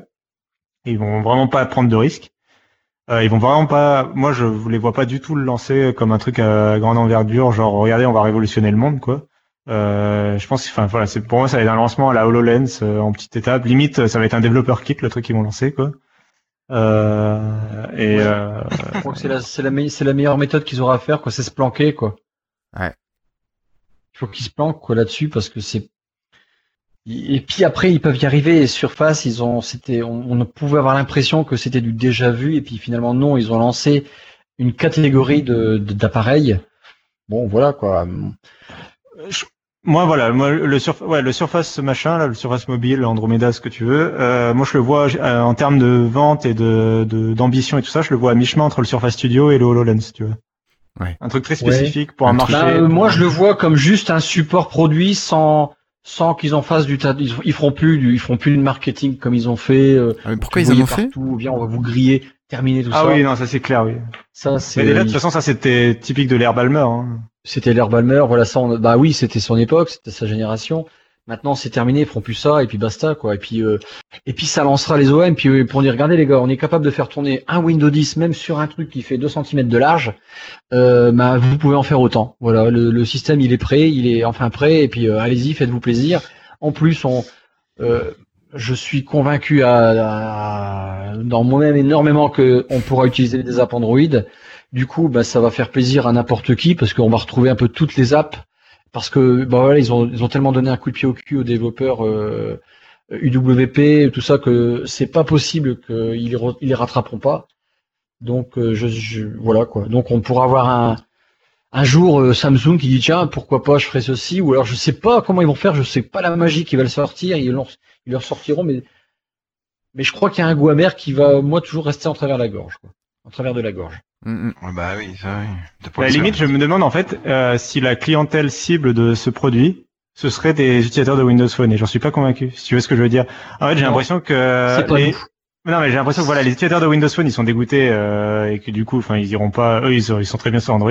Par contre, euh, les nouveaux clients qu'ils ont réussi à choper avec micro, avec Surface Studio, avec euh, Surface Pro, tu vois, les nouveaux artistes, euh, etc., les pros, euh, qui commencent à être, euh, à être clients de la marque Surface. Je me Ouais, demande si eux, par contre, euh, ils auraient pas un intérêt. euh, Regarde, par exemple, euh, pour peu qu'il y ait un stylet avec le produit, ça peut être un concurrent du Galaxy Note, tu vois, pour des créatifs. euh, Enfin, il y a quelque chose à faire, ça, quoi. ça peut être pas mal, ouais, mais c'est c'est une clientèle très très très très très très très très restreinte, donc ils vont ils Oui, vont sûr. sortir 10 exemplaires, quoi. Oui, mais, Allez, 15, 15, Christophe. mais regarde, sur Surface Studio, euh, il n'y a pas besoin d'en vendre 10 000 pour que ça fasse. euh, Je voudrais bien avoir des chiffres de Surface Studio, franchement. Je suis un peu curieux, quoi. Je pense qu'ils en Mais ont bon. vendu aucun, quoi. pour ainsi dire. Mais... Euh, Si, déjà, si. déjà, à Paris, à Expérience, il y en avait qu'un, je crois, j'en ai pas vu. Non, on en qu'un. avait quelques-uns. Je crois qu'il y en avait quelques-uns, quand même. Bah, moi, j'en ai vu qu'un euh, au- dans la partie réservée à Microsoft. Voilà, j'en ai vu qu'un, il était à peine présenté, et puis euh, bah voilà, quoi, ils ont pas mis l'accent dessus, c'était pas le but déjà. Bah, de toute façon, c'est pas le bon, c'est pas le bon salon pour mettre l'accent dessus. pas le bon salon, mais bon. Mm. Enfin, bon, euh, que, que dire de plus, quoi. Switcher, les gars, je vous l'ai dit. Combien de fois je vous l'ai dit, les gars? Combien de fois? C'est ça, c'est ça. Combien de fois euh, tu nous avais dit de switcher sur Windows euh, 10 mobile, c'est ça? Sur, sur Android, moi j'ai toujours été, les gars, allez sur Android, allez sur iPhone, c'est des valeurs sûres. Vous serez jamais, vous serez jamais pris pour des cons, on va jamais vous arrêter des services. Voilà, quoi, switcher, les gars, switcher. J'avoue que je suis content de pas avoir pris un Lumia 950 à l'époque.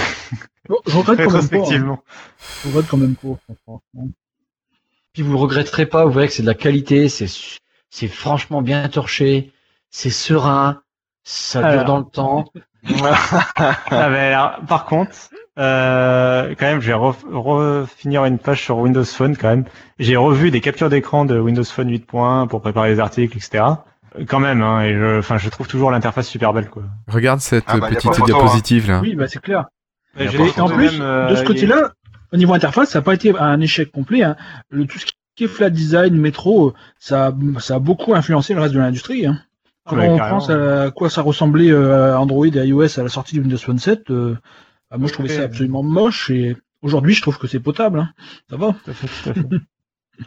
Qui c'est qui a déjà. Ah, voilà. testé ou, et où, où peut-on tester les Nokia N6 Euh, bah écoute, moi j'en ai M6. fait acheter un à, à l'épouse d'un collègue. Le nouveau, tu veux dire? Et alors, qu'est-ce que t'en penses? Parce qu'on m'en a Ah, bah, parlé, bah, j'ai j'ai discuté Je, je avec vais, Julie je vais le voir euh, euh, samedi en action. Donc je te dirai ça au prochain un- épisode. retour là-dessus. Mais en tout cas, euh, il semble, elle en est très 30 contente et il y a toutes les applications qui marchent. Parce que pour ma fille, je vais peut-être prendre ça à N6. Je discutais que je discutais avec Julie Gris et ma, pour ma fille par rapport à son 850 qui commence vraiment à. Et Julie Gris, elle a pas de dire autre chose. Elle a un N8. Elle, elle a un N8. Elle a dit que ça vaut pas le coup. Mais elle allait pas te dire de prendre un Samsung. Elle bosse pour Nokia. oui, presque. mais non, mais je demandais à savoir justement Nokia. J'ai toujours bien aimé les Nokia, quoi. Et euh, elle me dit Ouais, non, mais le, maintenant, N8, faut pas- le N8 ne vaut pas le coup, il ne vaut pas le prix qu'il est. Par contre, le N6, elle a adoré. Là, elle, elle utilise un N8 pour l'instant. Mais bon. Faut pas s'attendre à- avec les nouveaux Nokia, faut pas s'attendre à, à avoir de la nostalgie de, de Windows Phone. Hein. Les nouveaux Nokia, c'est des Android, des basta quoi. Hein. Euh, Bah, surtout, c'est plus, euh, ouais, c'est plus des, euh, C'est plus Nokia même, donc. euh. c'est plus Nokia, voilà, qui développe, c'est euh, un autre fabricant Mais qui est, fin- Nougat qui est finlandais. Non, mais le- le- ce que je veux C'est dire, c'est que le raisonnement. Ce ce que je veux C'est dire, c'est que surtout plus Microsoft, surtout. Le raisonnement de ceux qui se disent euh, je suis nostalgique de mon Windows Phone, je vais plutôt me tourner vers un Nokia plutôt qu'autre chose, euh, c'est débile parce que euh, Ça veut pas dire grand chose. Peut-être au niveau de la photo, non Débile pas tant que ça. Non, alors débile pas tant que ça. Alors non, la photo non parce qu'ils sont pas forcément si terribles que ça, je trouve en photo. Non, j'avais lu qu'ils avaient fait un accord Carl Zeiss, machin chouette. Ouais, mais c'est en fait, enfin, faut ça aussi. Carl Zeiss, les gens, ils ont beaucoup retenu ça, mais c'était pas du tout ça qui faisait la qualité des photos. vaut mieux prendre un Vaut mieux, lumières. vaut mieux prendre un Samsung euh, avec l'option Microsoft, là, comment il s'appelle, le S8 avec l'option Microsoft. Tu seras plus proche de Microsoft que d'un qu'avec un Nokia. C'est pas oui le même prix non, euh, plus, moi, je crois. Ouais, alors c'est pas le même Mais à prix. ce Alors, stade-là, euh, on peut prendre ce qu'on veut sous Android et le transformer en Microsoft. hein, je veux dire, c'est Mhm. pas euh, lié à une marque ou à une autre à ce niveau-là. Je veux dire, Enfin, Alors, euh, bon, euh, je pense qu'on déborde un peu du sujet, mais je pense qu'il faut, mais je pense que c'est intéressant de faire un dossier euh, à- vers quoi switcher, quoi, en gros, Euh, avec des tests d'application, des applications de Microsoft, etc. Euh, Déjà commencé. mais rapidement, euh, juste pour Nokia, là où je, je verrais un intérêt à leur smartphone pour des anciens euh, Windows Phoniens, quoi. Euh, c'est pas du tout parce qu'il y a la marque Nokia dessus ou parce que voilà, c'est euh, parce que les téléphones de Nokia, du nouveau fabricant HMD euh, qui fait avec la marque Nokia, tournent sous Android euh, sans surcouche, sans interface. Et du coup, c'est quelque chose, c'est une expérience qui est quand même euh, très fluide, très euh, voilà, avec des garanties de mise à jour de sécurité tous les mois. Euh, normalement, ils sont censés mettre à jour. On ne sait pas encore parce qu'il n'y a pas eu euh, de grosses mises à jour d'Android, mais ils sont censés mettre à jour rapidement leur téléphone, etc. Donc, euh, on retrouve ce côté un petit peu, euh, tu- vous saviez, enfin l'interface, voilà, qui changeait pas d'un téléphone à l'autre sur un Windows Phone. et qui était Ouais, euh, avec le- le logiciel contrôlé quoi. Euh, on retrouve un peu ce côté-là euh, sur les sur la gamme la nouvelle gamme Nokia sur Android. C'est l'interface de base d'Android. Il y a pas les, voilà, il y a pas l'interface lourde comme il y a chez Samsung. euh, voilà. Ouais, Oui, d'accord. sinon, on retrouve un peu ça cette fait des simplicité, quoi. pixels mais moins cher. Ouais, c'est ça, c'est des- le pixel en moins cher. On trouve un peu cette simplicité quand même, euh, euh, même si c'est Android, on retrouve, euh, voilà. Parce que du coup, il est- il y a des Android qui sont quand même vachement complexes, euh, je pense, à appréhender. Euh, quand c'est des, par exemple, typiquement un Samsung ou un Huawei, quand euh, tu le lances et que tu te rends compte qu'il y a deux applications agenda, il y a deux applications, il y a deux navigateurs, il y a deux machins, euh, les paramètres c'est pas les mêmes que sur les autres téléphones. Enfin, euh, voilà, c'est des inconvénients. Voilà. On pourrait détailler ça dans un prochain épisode. mais- Ça marche. Ouais, je disais sinon, c'est quoi maintenant les prochains services que Microsoft y ferme? Ah, ça, Ah. on pourrait se poser la question aussi. Bah alors, euh, est-ce que l'heure, on parlait de Bing. Est-ce que Bing, tu crois que ça craint là? Parce que Non, Bing, en fait, je si tu pense regardes bien, ça marche pas quoi. Euh, Par mon euh, euh, statistique de juillet, euh, mondialement, ils sont à 2,5%. Google Il 92. s'appuie sur Cortana, il s'appuie sur Mais Cortana. Cortana donc. c'est Bing. Cortana c'est Bing donc ça va rester. Bah, c'est- Ouais, mais Alors- c'est 2,5% de part de marché Ouais, mondial. mais c'est 20 ou 30% aux États-Unis. c'est ça Alors non, aux États-Unis, Bing c'est 8,5% en juillet 2017 et Google 87,1%. Tu regardes. Il faut ajouter Yahoo parce que Yahoo c'est Bing maintenant. Yahoo c'est 5,3% plus Bing qui est à 6,5, 6,5 plus 5,3 mondial. euh, aux États-Unis, Bing est à 11,8% en juillet 2017. Tu regardes ça sur quelle source parce que euh, Moi j'ai des sources sûres, mon ami. Ah, ah. d'accord parce que normalement ils tournent autour de 20%, au moins 20%. Euh, mais ça c'est US. ça c'est les marketeurs qui te font qui te disent Non mais même Ça, Google c'est- il tourne au- il tourne autour de 80% si tu Ça c'est à- Android ça qui qui ils ont des, des sources comme ça obscures. Parce que Google- moi je te dis que Google euh, leur part de marché aux États-Unis elle est de 80% quoi. Aux États-Unis, Google 87,%. Hmm. Mondialement 92. Bah, Enfin, bref, de toute façon, euh, ça change pas un truc, c'est que Bing, c'est des données que tu chopes des Ouais. gens. ouais. Et euh, ça, les données, euh, c'est le bien pour euh, Satya Nadella. Il aime beaucoup les données parce que ça, tu peux faire de l'intelligence artificielle et avec du donc, big data Tiens, à votre Et avis. Groove, les données, comme disait euh, Flobo, euh, les données Groove, alors on va vraiment les perdre? Je veux dire, les, les, les données de recherche que La base de données. Qu'est-ce Mais ça c'est la question. Je pense pas qu'on ait de réponse pour l'instant. Non bah non. Je... euh, C'était quoi la question? David, David savait pas, il nous avait dit expérience. Alors les, tu sais quand tu faisais une recherche de musique avec Cortana, ça utilisait les services de Groove, le- la base de données de musique de Groove, et on se demandait si Cortana n'allait pas perdre cette fonctionnalité de reconnaissance de musique du fait que ben, Groove allait ne plus servir Non, de je pense pas. serveur de musique en ligne. Je pense pas qu'il se servait de Groove. Il, il se servait de Groove si tu voulais aller la télécharger, la musique. Il te mettait un lien vers Groove pour la, la, la, la- pour trouver la musique que tu avais cherchée. Mais euh, je pense pas que la base de données c'était Groove. Bah, c'était pas, on va dire, c'est la base de données musicale de Microsoft qui, à mon avis, c'est, va les pêcher dedans autant que les autres services musicaux. hein. Ça serait dommage qu'ils se- perdent ça. Il serait con de perdre ça, de, de, enfin de, de- d'arrêter ça, quoi. Faudrait repasser sur laisser l'autre application là, comment je sais plus comment ça s'appelle. Euh, ouais. Shazam. Shazam. Euh, C'est ça. C'est un truc qui a été développé par Etienne euh, aussi, ça, Shazam, là, non? Un. Z dedans? Non, je sais pas, je... Non non, je crois pas. Ben, avec leur rapport avec Alexa, là, c'est qui qui disait ça sur le chat là Il y a, c'est. c'est pas con. Oui, bah oui, il y a le fait, oui, effectivement, il y a le fait que de- dans quelques mois, euh, euh, Amazon et Alexa Microsoft et- fusionnent, voilà. enfin font cohabiter Alexa et Cortana. Est-ce que ça serait utile d'en avoir qu'Alexa deux? mange, jusqu'à ce que Alexa mange Cortana, quoi. C'est possible. Bah, ça, ça me semble quand même étonnant dans le sens où on, on est quand même, on touche très très près des marchés de prédilection de Satya Nadella euh, sur le cloud, etc. Et l'intelligence artificielle et ce genre de trucs. Donc ça, ça m'étonne un peu. Ça m'étonnerait que ce soit des trucs qu'ils abandonnent. Toi, tu crois pas si trop. je euh, bah, j'y crois pas trop. Même si je suis d'accord avec vous que euh, je pense que Cortana est un gros échec, euh, qu'ils n'arrivent pas du tout, à, enfin que ça va dans le mur et que en gros, euh, enfin on voit par exemple, il y a un autre exemple très clair, c'est euh, euh, les enceintes connectées quoi. Euh, Apple, ils ont déjà annoncé leur enceinte connectée, euh, qui sort en décembre. Google, ils ont déjà annoncé, le, ils l'ont déjà sorti leur enceinte connectée et là ils viennent de réannoncer, ils en ont déjà trois sur le marché. Amazon aussi. Euh, Cortana, euh, il y a qu'une enceinte qui a été annoncée, elle est hors de prix, c'est celle de Harman. Ouais, elle est Et pas elle si hors de prix en fait. Je crois qu'elle est à 200 dollars. Oui, bah elle est là- Elle est chère, oui, clairement, mais moi je la voyais encore plus chère même. Ok, mais le, le- si tu veux, le marché, euh, il est plutôt à 150, 100 dollars. Oui, oui, oui, bien sûr. Et voire à 50 dollars. À 50 dollars pour le petit modèle et 100 dollars pour le gros modèle, ouais, ouais, ouais. Donc euh, ça reste très cher et du coup il y a, il y a quand même pas de modèle made in euh, Microsoft, tu vois. Enfin et il manque l'écosystème derrière. euh. encore il y aurait pas d'enceinte Microsoft, mais à côté tu aurais 15 enceintes compatibles Cortana, je dirais pas, mais euh, là il y en a qu'une seule quoi. Oui, non, je comprends tout à fait ce que tu veux dire. C'est un peu inquiétant. Après, euh, ce dont on parlait aussi quand on était expérience, c'est que Cortana et Alexa n'ont pas les mêmes euh, euh, utilisations. Non. Ouais. Donc peut-être qu'elles seraient, eh, vu leur complémentarité, elles vont peut-être pas fusionner, en tout cas pas tout de suite. Sauf s'il y en a une qui prend vraiment tellement le pas sur l'autre que. Et en même temps, enfin moi, ce qui m'étonne en fait, c'est que c'est censé être un, Cortana, c'est censé être un, un marché euh, important pour Microsoft vu comment ils communiquent dessus et tout. C'est censé être un truc un peu prioritaire. Et pourtant, euh, par exemple, Cortana, c'est toujours pas disponible sur Android et iOS euh, en France. Euh, je me demande si c'est sorti de bêta dans les autres pays, je sais plus. Et euh, Juste en Angleterre, je crois. euh, en Angleterre. Et euh, enfin, voilà, c'est disponible sur que sur quelques marchés. Ils lancent pas d'enceinte. Euh, Enfin, c'est vraiment leur priorité ou c'est pas leur priorité quoi C'est ça que. C'est c'est Cortana questionnant. C'est questionnant. Cortana? Ouais. Ouais, c'est chiant qu'on n'ait pas tout, quoi.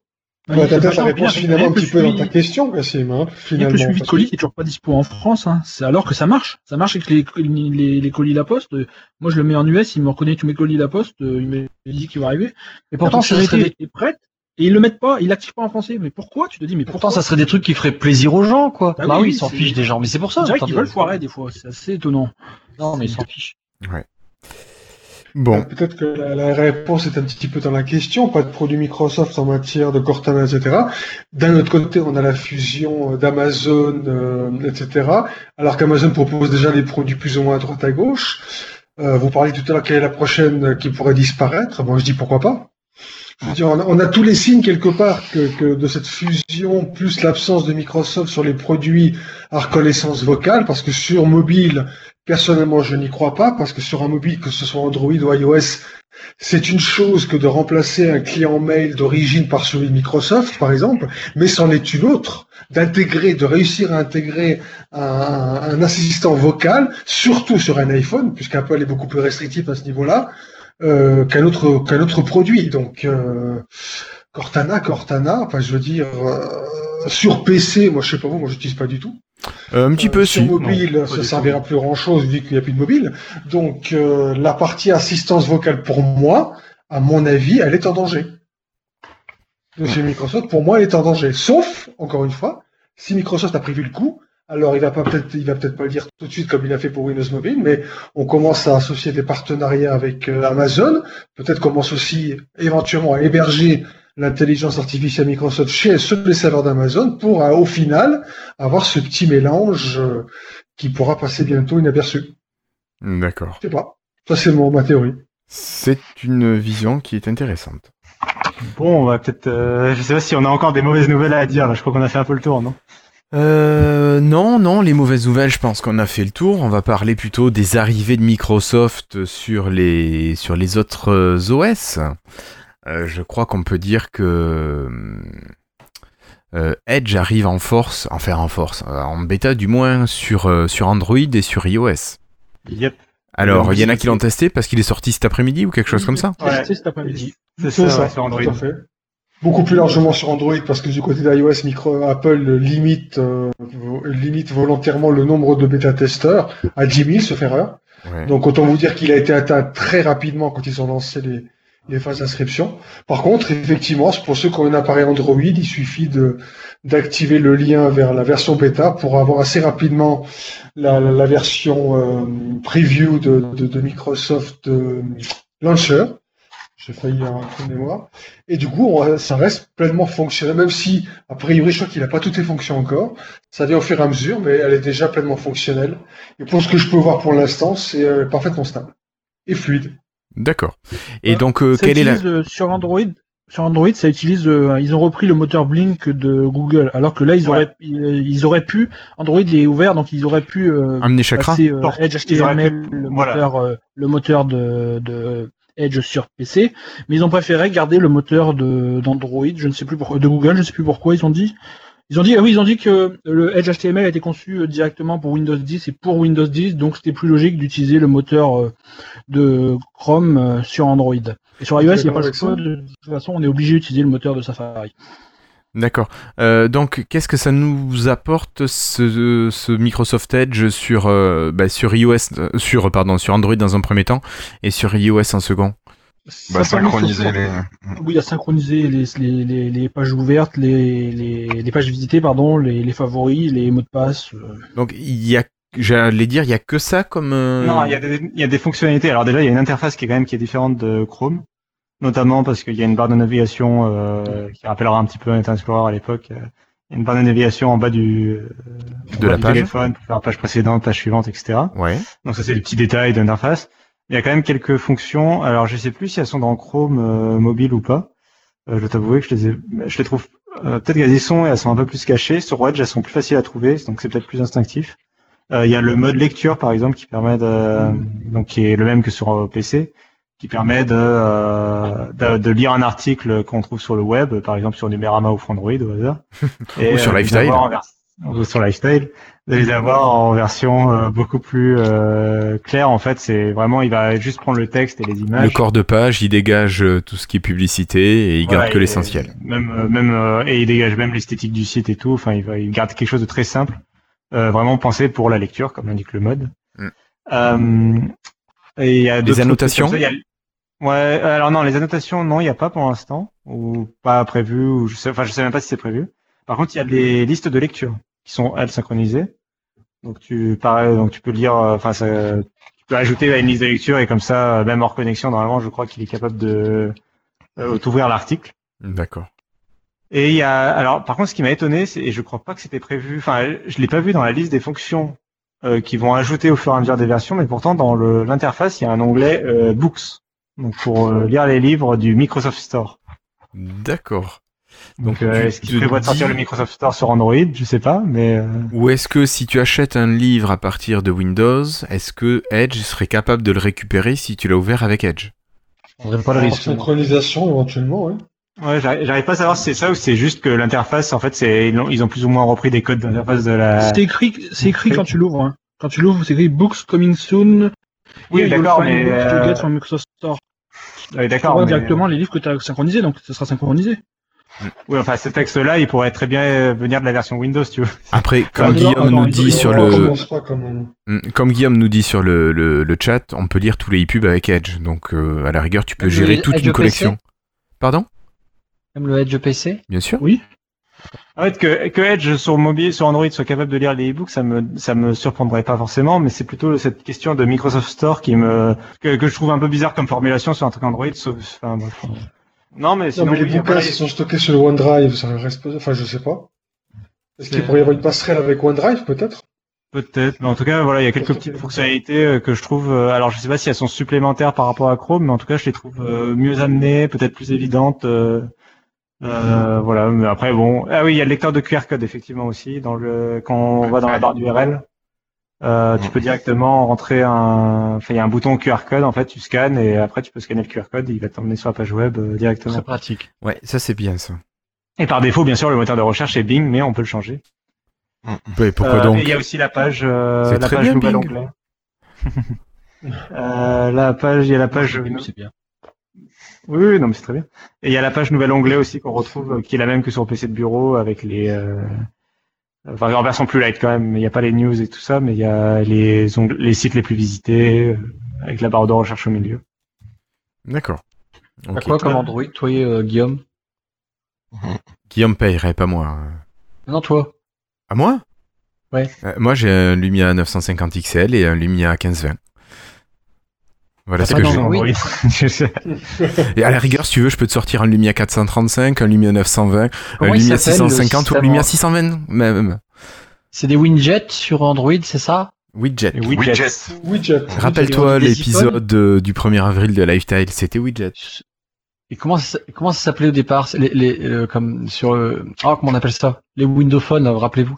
C'est on appelait ça des lifestyle. Et sur Android, on dit quoi? Des icônes, des comment des tuiles, des Bah, Il y quoi a des icônes et des- il y a, des- il y a des widgets. Des widgets. Oui, icônes, Et pour- widgets, alors du coup, lifestyle, on va l'appeler comment alors maintenant? Bah si, mais il y en a toujours sur les sur les ordi des des, des Oui, oui, il y a toujours des Ouais, sur les ordi. Quoi. Tu t'en sers pas, toi? Je, je m'en sers. En fait, je me sers jamais, je clique jamais sur le menu démarrer personnellement, mais bon. Alors, petit aparté quand même, puisqu'on parle de Tile, je vais, euh, ça, ça pourrait être une bonne transition vers l'autre produit de Microsoft pour Android cette fois, qui était, qui est le launcher. Hein, pour le launcher, pour ceux qui ne savent pas, c'est un petit peu la surcouche sur un téléphone Android qui permet de, d'habiller votre page d'accueil. On va dire ça comme ça. Et celui de Microsoft est également disponible en version bêta.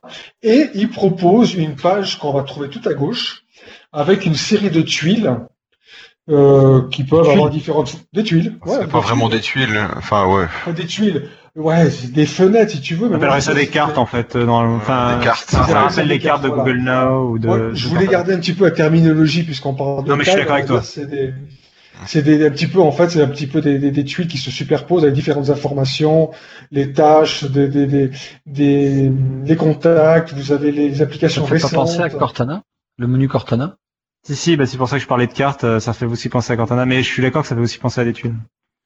Et on peut même y, on peut même y, y- y fusionner, et ça c'est pas mal.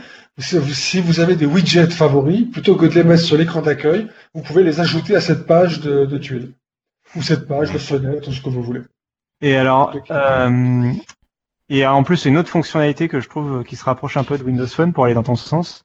C'est, euh, on peut épingler des contacts sur son bureau. Euh, donc on peut voilà, euh, on choisit un contact favori, on l'épingle au- euh, sur le bureau. Et c'est vraiment le même principe que la tuile à l'époque. euh, donc euh, il y a son avatar. Et quand on va cliquer dessus, en fait, on va avoir une carte qui va s'afficher avec euh, ses numéros de téléphone, euh, euh, éventuellement lui envoyer un mail, etc. Selon euh, les informations rentrées, euh, les informations rentrées sur sa fiche contact. Mm. Euh, voilà, ça rappelle effectivement, euh, ça rappelle. Et puis il y a la liste aussi des applications. euh, donc, euh, vous savez, Android, il y a bah, finalement, ça se rapproche un peu de Windows Phone aussi. C'est euh, il y a d'un côté les bureaux qu'on organise, comme on organisait les tuiles, et il y a la, le tiroir d'applications avec toute la, la liste complète des applications disponibles, qui est un peu l'équivalent du menu à droite sur un Windows Phone. Et, et il y a, là, les applications sont triées par ordre alphabétique et ça rappelait beaucoup le, justement le, le menu de Windows Phone en fait. D'accord. Mais euh, ouais, non, mais c'est intéressant. Mais alors, ce, ce launcher, effectivement, euh, donc là, il est lancé en preview. Alors là, même, il, il est, ça y est, il vient d'être lancé en euh, en version euh, pas preview normalement depuis aujourd'hui, depuis cet après-midi, en même temps que Microsoft Edge. Donc on- normalement, tu- on peut le télécharger euh, depuis le Play Store. Alors, il a changé de nom. Juste avant, c'était le voilà, Arrow Launcher et maintenant, c'est Microsoft euh, Launcher. Ouais, tout à fait. Alors, ça, il, a- ça, il- ouais. il a changé de nom tout simplement parce que euh, Arrow Launcher, c'était un projet de Microsoft Garage. Et visiblement, euh, en gros, il, enfin, il a plus ou moins été euh, entre guillemets racheté en interne, quoi. J'ai envie de dire, c'est en fait le projet de Microsoft Garage qui était fait jusqu'où, justement, juste par un, un ou deux employés. Euh, bah, visiblement, là, ça y est, c'est devenu un produit de Microsoft, donc il a été renommé. Et il y a une vraie équipe de développement derrière maintenant, et on sent que c'est. Euh... Il y a une vraie équipe. Avant, c'était des faux. C'était des stagiaires avant. Non, mais c'est officiel, quoi. C'est un, vrai- un, pro- c'est un vrai produit de Microsoft, quoi. Euh, euh, revendiqué, enfin voilà, mis en avant par Microsoft. Et je pense que l'idée, c'est effectivement d'avoir une interface. euh, en- si un fabricant se décide à lancer un nouveau un smartphone en partenariat avec Microsoft, par exemple sur Android, il pourra avoir l'interface Microsoft, le navigateur de Microsoft, Outlook. euh, Enfin voilà, il y a toute la la bibliothèque d'applications de Microsoft commence à être assez complète pour. Euh, Il n'y a pas le imaginer Windows un- Store? Bah, il manquerait plus que le Windows Store presque. Ouais. Bon. Je pense à ça. Le, dans les dernières bulles, ils ont renommé le Windows Store en Microsoft Store. Oui. C'est le même nom que le store en ligne. Oui. Oui. Le store matériel. Alors, ils vont peut-être fusionner les deux et le Microsoft Store pour avoir une version web accessible depuis euh, Android pour les e-books par exemple. Yep. Euh, alors pour les e-books, j'y avais pas pensé, mais oui, oui, Ah, ça peut- euh, ça peut être- Bah, en fait, en définitive, on pourrait avoir, Microsoft pourrait fabriquer quelque part, pourquoi pas, hein, c'est pas plus ridicule de le penser qu'un qu'un- qu'un Windows Mobile, on pourrait imaginer que Microsoft sorte un appareil Android sur le même principe qu'Amazon a essayé de sortir les siens, c'est-à-dire débarrasser, donc non certifié Google pour le coup, mais débarrasser de tout l'attirail de Google et le remplacer par ses propres applis et son propre store. Ouais, mais dans ce bah cas-là, vu qu'ils ont déjà pas d'application sur le store, c'est quand même revenir au même problème qu'avant. Ouais, je pense aussi, même si. Pas, enfin, pas si tu utilises que le service Microsoft. Parce que là, pour le coup, il serait beaucoup plus complet que celui d'Amazon. Avec la suite Office et tout le reste. Oui, mais on retombe dans le même problème de Windows Phone, c'est-à-dire que sans le Play Store Bah de Google, tu retombes sur une boutique d'applications où il n'y a aucune des applications à la mode et donc euh, personne veut de ton smartphone. Quoi. Mais bon, n'oublie pas que tu serais sur Android, donc rien ne t'empêche après de, de rajouter un Ouais. store ou des services Ouais, mais non, mais Google. faut penser que ça Ah. s'adresse euh, à monsieur et madame Michu sans être péjoratif. hein.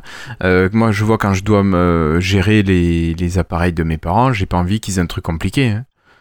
Ah, C'est simple, sinon il y aurait pas de gens qui l'auraient. hein. Bon, bref. Ah ouais. Juste une petite remarque sur euh, le MS Launcher. Un tout petit truc qui est un peu con, c'est que à gauche, ils ont mis du To-Do et c'est intégré à Wunderlist et pas à To-Do. Lol. C'est pas fini, c'est Bah, pas donc fini. To-Do, pour l'instant, il est, il, est, il, est, il est en cours de développement, si tu veux. Donc Oui, il est en- peut-être, mais je pense que le jour où il remplaceront- Il est en version bêta. C'est connu. Bah, le jour où Wo- où Wonderlist se débarrasseront de Wonderlist parce que tout est prêt, je pense que tu peux être sûr qu'à ce moment-là, ils feront la transition. oui. Non, mais je veux dire, c'est rigolo, En c'est attendant, en c'est fait. C'est, c'est, c'est un Ouais. peu. Mais personnellement, ça me- personnellement, je me réjouis que Wonderlist soit supporté pour le coup, tu vois, parce que j'utilise au quotidien. Et là, justement, le fait d'avoir pu fusionner mes, mon- mon- le fonctionnement de mon Wonderlist avec la, la, avec le- la tuile tout doux, pour moi, c'est vraiment un plus. Bon. Et sinon, que pour revenir à ce que, sur ce que Cassim disait, qu'on pouvait euh, euh, accrocher des contacts euh, sur euh, l'accueil, euh, Joe Buffer a bien dit sur Twitter que leur but était d'amener des fonctionnalités aimées par les fans de Windows Phone à Android. Ouais, bah alors ça, Ah, ce c'est ce qu'ils espèrent. je lui fais plus du tout confiance à ce mec-là. Après, je pense pas que Joe avait de pouvoir décisionnaire là-dessus. Il était pas là en plus quand ça a été décidé. Ouais, il était sur son bateau. ouais. Il a, Ouais, fait- il je- fallait- il a bien. Il a Non, senti le coup venir aussi. Enfin bon, ça, ça il traînait avait déjà un. Android à ce moment-là, de toute façon. Ouais. Et il avait de tout. hein. iPhone, pardon, iPhone, oui. Bon, bref. Bon, on a fait le C'est juste pour tester. C'est ça, c'est juste pour tester. Ben, il a testé pour savoir lequel il allait choisir. Comme ça, c'est fait. Là, il s'est dit, les gars, euh, putain, on est vraiment à côté de la plaque. On a vu, ils sont on- sur Twitter, d'après ce qu'ils disent, ils sont quasiment tous passés Android là. hein. Oh, sur, sur, sur iPhone aussi, hein. Mm. Beaucoup, hein. Bah, l'un ou l'autre, quoi, oui, mais. Oui, oui, bah, il, oui, il- De toute façon, il y a Même, pas beaucoup même de choix. Bill, même Bill, il a pris un Android, alors. Il y a que Steve Ballmer qui doit avoir un Windows Phone encore. Ouais. Je suis sûr que lui, dernier jour de pas il en a un. sûr. quoi. Ouais. Il en a même distribué à tous ceux de son équipe de basket, je crois.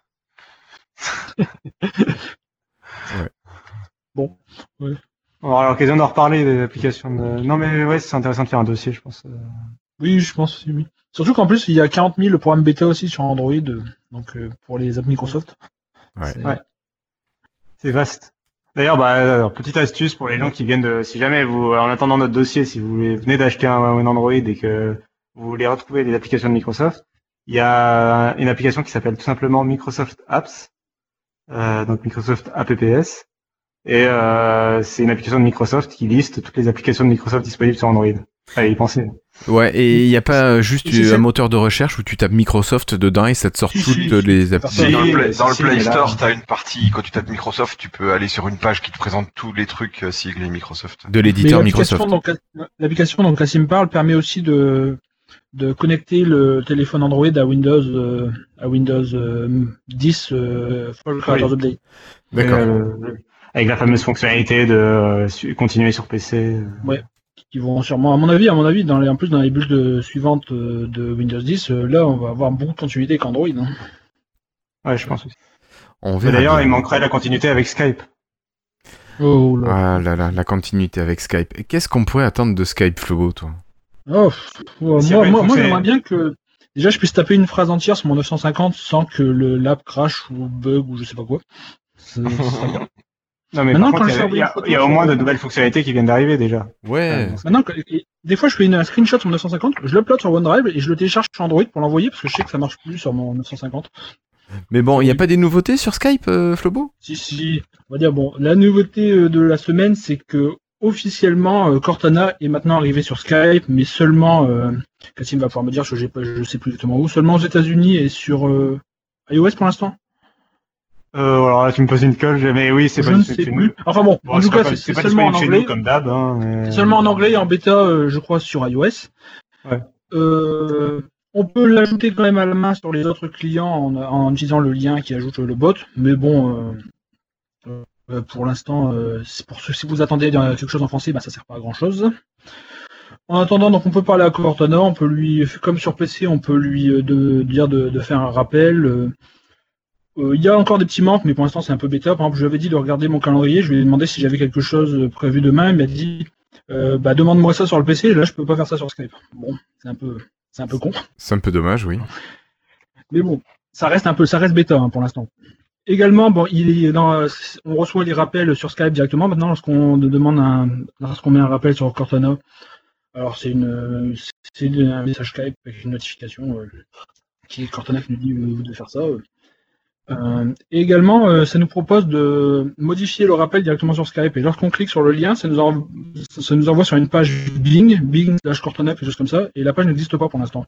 Ah. Donc, euh, Dommage. je pense que ça veut dire qu'ils vont avoir une, une interface web pour, pour Cortana également. Ce qui, ça pourrait être pas mal. Alors, Oui, éventuellement, ça pourrait être bien, ouais, je pense. tant qu'on parle Et de je me disais que ça allait avoir, quand- avoir Cortana sur, sur Skype, ça permet aussi de l'avoir sur euh, Linux, par exemple. Parce que Oui. maintenant, il y a le nouveau Skype qui est également sur Linux. Ouais, ouais. tant qu'on Ça parle de amène- Skype, Ça amène Cortana à d'autres services. Et je pense qu'ils vont aussi amener Cortana sur Messenger et d'autres, euh, parce que c'était la grande idée d'Andela d'avoir tous les bots qui s'amènent, euh, qui se connectent aux- à tous les services de messagerie de mémoire. Alors, Cassim, tu voulais prendre la parole. Ouais, euh, juste pour dire que Skype, euh, on parlait des services qui pourraient fermer.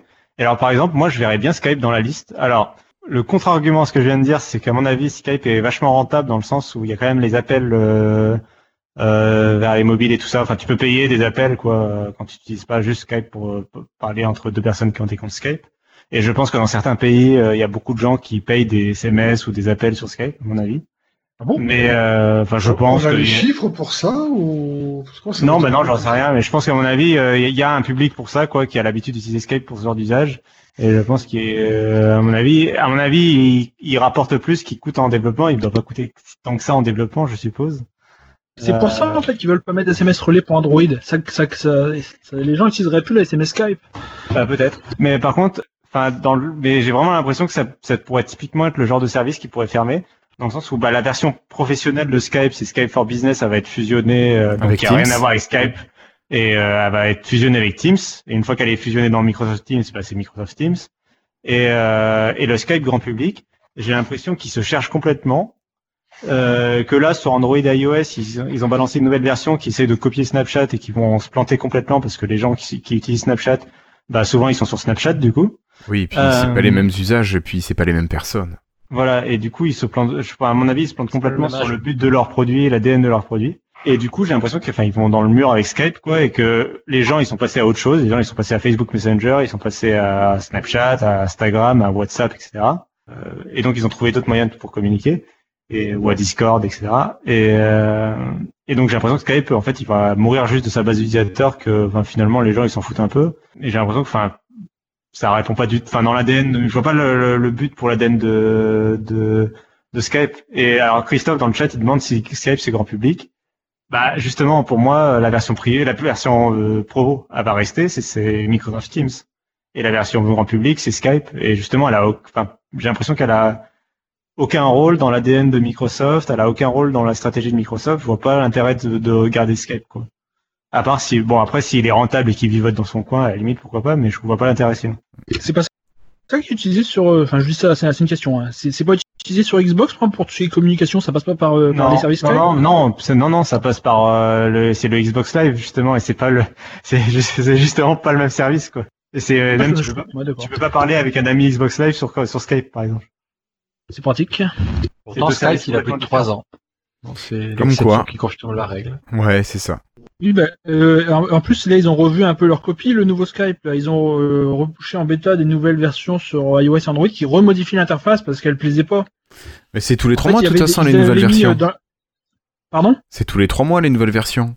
Oui, bah en fait, en fait, dans la version précédente, le nou- l'ancien nouveau Skype, Ouais, il y avait des, des slides un peu sur l'écran. Il faut en slider à gauche pour envoyer une photo, des choses comme ça. Et ils ont viré tout ça. Ils ont remis un bouton plus en bas pour renvoyer à nouveau comme à l'ancienne. Enfin, ils- en fait, ils savent, ils savent pas où ils veulent. hein. Ils savent pas où ils veulent aller. Je crois. Ils tournent un peu en rond. C'est. Et- alors pour le coup, euh, il y a eu un nouveau, par contre ils ont un nouveau patron. Euh, et je me rappelle plus son nom. Enfin, il y a un nouveau responsable. euh, je, en fait, je le suis sur Twitter. Euh, il était, il faisait autre chose pour Microsoft avant. Du coup, je le suivais déjà en fait. Et il a expliqué qu'il maintenant il était en charge de, de justement de, l'expérience utilisateur sur Skype. et il commençait à prendre des, genre il posait des questions du, du genre, euh, c'est quoi la, c'est quoi Skype pour vous? Ou ça doit faire quoi Skype pour vous, etc. Et les gens euh, répondaient pas du tout Snapchat, ils répondaient plutôt euh, communiquer, enfin être stable, être fiable, C'est tout, tout ce qui définit Skype quoi. C'est ça. Que ça marche, Bah, quoi. Là, quand on voit que la moitié, moi je vois, mais j'en j'en discute beaucoup avec Florentin et la moitié, il y a plein de fois, dans, il y a au moins deux trois fois dans la journée, on envoie des messages, ça marche pas, on se met, on se met à parler par SMS parce que Skype marche plus. Enfin, c'est, c'est, les tours de- mais t'imagines, dix fois par semaine, c'est, c'est horrible. Comment ce service, comment ils peuvent en être encore là après euh, cinq ans après le rachat par Microsoft, c'est horrible. Alors C'est- Quand tu penses que Windows Upside marchait bien il y a 10 ans, c'est incroyable. Il y a Florentin qui nous dit dans le chat, et effectivement c'est lui, c'est euh, euh, Peter Peter Stillman. Stillman, qui est euh, donc le donc maintenant qui est le directeur du design chez euh, Skype et qui avant était euh, responsable de l'interface sur Windows, euh, sur euh, vraiment l'interface, euh, l'expérience utilisateur quoi sur Windows. et avant il était chez Nokia. C'est une bonne chose parce que ça se, ça se, ça s'éloignait complètement de Windows, leur nouvelle, inter- leur nouvelle interface. On sait pas trop où ils allaient également. C'est, Ben voilà, il est arrivé en poste il y a trois mois. J'ai l'impression que c'est peut-être justement parce que peut-être que Satya Nadella, à un moment, il s'est réveillé en fait. Il a lu le blog, euh, l'article du blog sur Skype qui présentait la nouvelle version. Il a What the fuck is that quoi Et, euh, tu vas, tu vas le, il a, il a pris Peter Skillman dans son bureau. euh, bon alors, tu vas leur expliquer euh, ce qu'il ce qu'il faut faire là. Non, mais en fait, on a l'impression qu'avec Skype, je veux dire, en- ça a été racheté il y a 5 ans, et finalement, ça marche tellement mal qu'ils ont dû virer tout le monde et remplacer par des gens de Microsoft. Ouais. Un, c'est- euh, partie par partie, d'abord, c'était pour, euh, enfin, il y, a- il y a- il y a plus rien de Skype d'origine. En fait, à la fin, ça va être, euh, en fait, ça aura servi à rien, leur achat. Ça, à la fin, ça va s'appeler euh, Microsoft Messenger. Voilà, c'est ça, je pense. J'allais le dire, j'allais le dire, mais j'ai pas osé. Retour au départ. Bon. Ok. Euh, messieurs, est-ce que vous voyez autre chose? Ou on a assez... Juste une, rem- euh, une- oui, les- on parle de quoi là? Je suis désolé, on est dans. Bah là, on était dans fini, Skype on a pas- et, et Cortana. Bah, on a Parce plus a migré pas- sur on a pas Skype quand de même. la sortie de False Creators, pour ça que je viens de me Ah rappeler. Oui, bon, False Creators la- qui normalement sort le 17 octobre, donc dans 5 jours, si je dis pas de bêtises. Et qui est déjà disponible en Insider, même en version euh, Release preview. Le déploiement est progressif par contre. Mais alors, euh, tu vois, on dit que ça va être disponible à partir. Moi, j'ai toujours des ordinateurs qui ne sont pas passés en euh, Redstone 2, qui attendent toujours. Oula Ouais, ouais. Attends, Alors- mais, ils sont pas- mais c'est trop bizarre ça quand même. Moi, à Internet, hein. Moi, j'ai mes mises à jour euh, qui échouent depuis un mois et demi là sur ma Surface 3, je sais pas pourquoi. Mais bon, c'est un petit peu embêtant. euh, je veux dire que ça se fasse à les rigueurs dans le mois, tu te dis c'est bien après la sortie. Euh, quand 6 mois après, c'est peut-être toujours pas peut-être passé. un driver qui a été configuré, qui a été euh, pas compatible ou je sais pas quoi, et donc ça bloque euh, pour de bon. Enfin, je sais pas. Je sais pas. Bah écoute, quand j'ai le temps, je mets ma clé USB avec la dernière version de Windows 10 dessus et puis roule. Après, je l'upgrade comme de ça. Mais- en par- parlant de False Creators Update, j'ai mis ma Xbox One en Insider enfin, et donc j'ai eu la False Creators Update en release preview également là-dessus. Je trouve que l'interface a pas mal changé, elle est, elle est beaucoup mieux. Hein. Je sais pas si vous avez testé euh, la version Xbox. Aucune idée, toujours pas de. j'avais pas- J'ai pas testé depuis Xbox. super longtemps que j'ai pas testé. en fait, quoi. ça revient un peu, ça revient avec un quelque chose de plus immersif. Il y a plus la barre à gauche qu'ils avaient rajoutée lors de la mise à jour euh, Windows 10. C'est à nouveau des grandes tuiles sur un écran d'accueil. Je trouve que c'est, moi, je trouve ça beaucoup plus, euh, je trouve ça plus joli en fait. Mais bon, après, on en parlera plus quand vous aurez également regardé. Là, là, faut savoir que l'interface Xbox a changé à peu près aussi souvent que l'interface de Skype. Oui, oui, oui, elle change, elle change tous les ans. on sait, oui. Qu'est-ce qu'elle plante ma Xbox en ce moment depuis qu'il y a eu des mises à jour? Putain. Ils ont L'interface est lente hein, sur Xbox. Hein. Enfin, je, moi, je trouve l'expérience. Enfin, euh, enfin, c'est peut-être ma Xbox, mais euh, euh, je trouve pas ça fluide du tout, quoi. Enfin, Ah bah ouais, une Xbox pas. One X, y a que ça de vrai. Elle rame, elle plante. Je pense qu'ils ont, ils ont mis un truc pour ralentir, pour qu'on achète la X, je pense. T'as installé Skype dessus? Il te demande si tu as installé Skype dessus. Cherche pas. Et euh, je trouve pas que la, la PS4 est vraiment plus fluide que la Xbox. Hein. Alors, pas, euh, pour avoir les deux, la PlayStation 4, l'interface du système est plus fluide, je trouve nettement quand même. Par contre, le store, c'est, euh, t'as l'impression d'avoir un truc en HTML 1.0, euh, enfin qui met qui en flash ou je sais pas, mais qui rame. euh, le store de la PlayStation, par contre, où il rame énormément, enfin c'est pas fluide du tout. quoi. Mais l'interface du système, après, dans les menus, etc., c'est fluide. Après, l'interface de la, de la PlayStation, elle est moche. elle est imbitable. Moi, je, enfin, je déteste l'ergonomie de l'interface de la, de la PlayStation, mais euh, mais ça me semble fluide. D'accord. Mais je, en fait, ce que je comprends pas, c'est que la Xbox, je comprends pas comment ça peut être aussi lent pour un truc qui est équipé d'une carte graphique et tout. Enfin, je veux dire, c'est un PC de jeu, quoi. Enfin, même si la Xbox One X, c'est pas le truc le plus puissant de la planète, euh, quand même, quoi. Peut-être que c'est le fait justement que ça tourne le Windows euh, lourd, tandis que l'OS de la PS4 doit être un truc euh, largement plus léger. Je sais pas. Oui, l'OS de la PC, le PlayStation 4 est super léger. C'est un merde, je sais plus, c'est un BSD, enfin un truc, euh, voilà, c'est- c'est fait pour être léger, quoi. D'accord. Je sais pas. Avant de passer au freetail, je vous propose d'écouter notre entretien avec Nicolas Weffler au Microsoft Experience 2017. Donc on se retrouve dans 13 minutes et on passe au freetail. Bonjour cher invité, pourrais-tu te présenter s'il te plaît? Bonjour, Nicolas Weffler. Je suis donc euh, au lycée Maurice Ravel, Paris 20e, euh, où je sévis en tant que professeur de mathématiques, d'informatique. Oh, c'est mauvais ça. Et euh, administrateur réseau aussi pour, pour l'établissement. D'accord, donc euh, à la disposition, je pourrais dire, de tes collègues. Tout à fait. D'accord. Alors aujourd'hui, on se retrouve au Microsoft Experience. On n'a pas de stand d'éducation aujourd'hui sur le Non. salon. Mais toi, tu utilises, il me semble, les produits Microsoft aussi dans l'établissement? Oui, tout à fait. De manière pédagogique? Oui. Alors, est-ce que tu pourrais nous parler de ton outil principal peut-être que tu utilises? Alors moi, euh, mon outil principal, c'est OneNote. D'accord. Je fais tous mes cours sur OneNote et j'utilise euh, OneNote pour, euh, pour tout ce dont on a besoin, y compris la diffusion de, documents. Euh, donc j'utilise OneNote évidemment euh, pour la classe, le module spécial éducation qui permet d'avoir euh, toute sa classe dans le même fichier avec un partage des documents. Et, et donc je partage aussi bien les documents que les cours, que la trace du tableau, puisque on a la chance d'avoir les tableaux numériques dans les, dans les classes. Et donc euh, tous mes cours sont euh, pris en direct sur OneNote euh, et enregistrés. Alors, est-ce que tu utilises Whiteboard Preview pour l'instant ou pas encore? Ou est-ce que tu connais pas cet outil? Non, pas tu encore. connais pas, d'accord. Bon, on va en parler après. Donc, comment est-ce que tu gères ton OneNote pour les, pour les élèves? Est-ce que tu as un seul OneNote par classe, par discipline? Ou est-ce que. Enfin, comment tu gères ça? Alors j'ai un, un OneNote par classe. D'accord. Voilà. Euh, les classes qui sont partagées, en fait, je fais une trace de tableau différente selon le groupe euh, dans lequel on, on a. Et puis, euh, je garde la partie commune pour le cours, puisque c'est la même. Donc, tout ça, c'est ce que tu mets dans ta bibliothèque de travail? Ouais. Est-ce que tu utilises la partie bac à sable avec les élèves? Alors, je ne l'ai pas euh, beaucoup utilisé. Je l'ai utilisé, en fait, en, en, en projet informatique Oui. sur l'ISN. Alors, l'ISN. Informatique et sciences du numérique. D'accord. C'est la spécialité de Terminal S. D'accord. Voilà. Donc, euh, ils ont un dossier à préparer pour la fin de l'année, à rendre. Et puis, quand ils font des mini-dossiers euh, au cours de l'année, ils Travail l'utilisent, sur euh, OneNote. Voilà. D'accord. Ils l'utilisent pour mettre les travails en commun. et- Juste vraiment de manière ponctuelle. Bon, Ouais. Comme pour faire des petits projets, des petites présentations. fait, ouais. Ok. Et est-ce que tu utilises d'autres outils qui sont liés à OneNote? Je pense euh, donc c'est Classroom et euh, les Learning Tools. Est-ce que c'est le genre d'outils que tu utilises? Alors, les Classroom, évidemment, bon, c'est ce qui me sert à concevoir mon OneNote et puis à le à l'entretenir, je dirais, au fur et à Et mesure même des pour années. distribuer tout ce qui est documents, tu l'utilises Ouais, beaucoup Tout à fait, pour la distribution de documents aussi et tout. Euh, les Learning Tools, pour le moment, je m'en suis pas trop servi. Tout simplement parce que j'ai pas d'élèves qui ont euh, ce, Des problèmes ce type de euh, dyslexie par exemple. Voilà, des problèmes de dyslexie ou autre.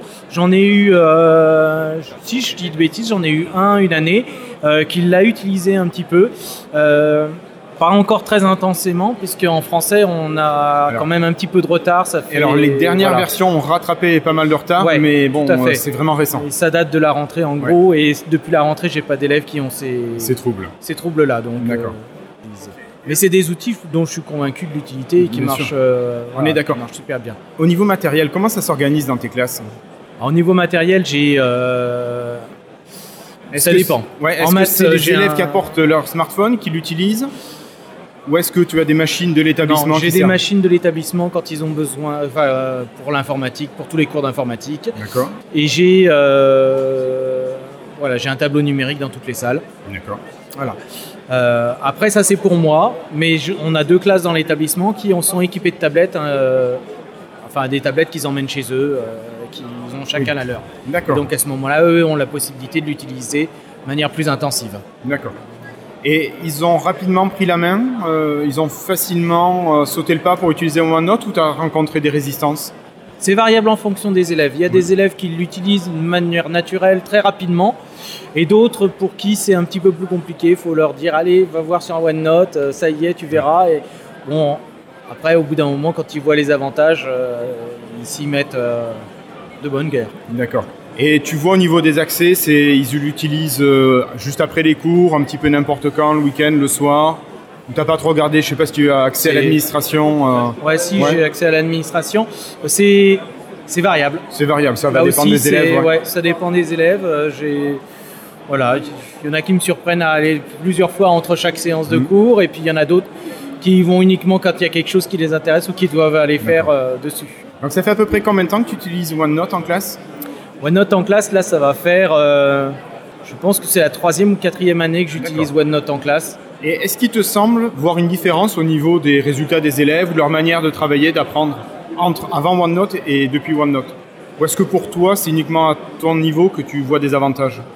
C'est difficile parce que euh, pendant ces années-là, j'ai eu beaucoup de classes de- différentes ouais. sans, sans vraiment de lien les unes entre les autres. Mais bon, je pense que pour la majorité, ça les intéresse. Et pour certains élèves, c'est vraiment un plus. C'est vraiment un outil qui les accroche Ouais, à la qui discipline. les accroche et qui les Qui va les voilà, tirer, qui va euh, les vers, tirer la vers la discipline. qui va les tirer vers les études, euh, vers la compréhension. Et toi, au niveau enseignant, est-ce que- qu'est-ce que tu y gagnes en fait d'utiliser OneNote? Alors moi j'y gagne euh, deux choses.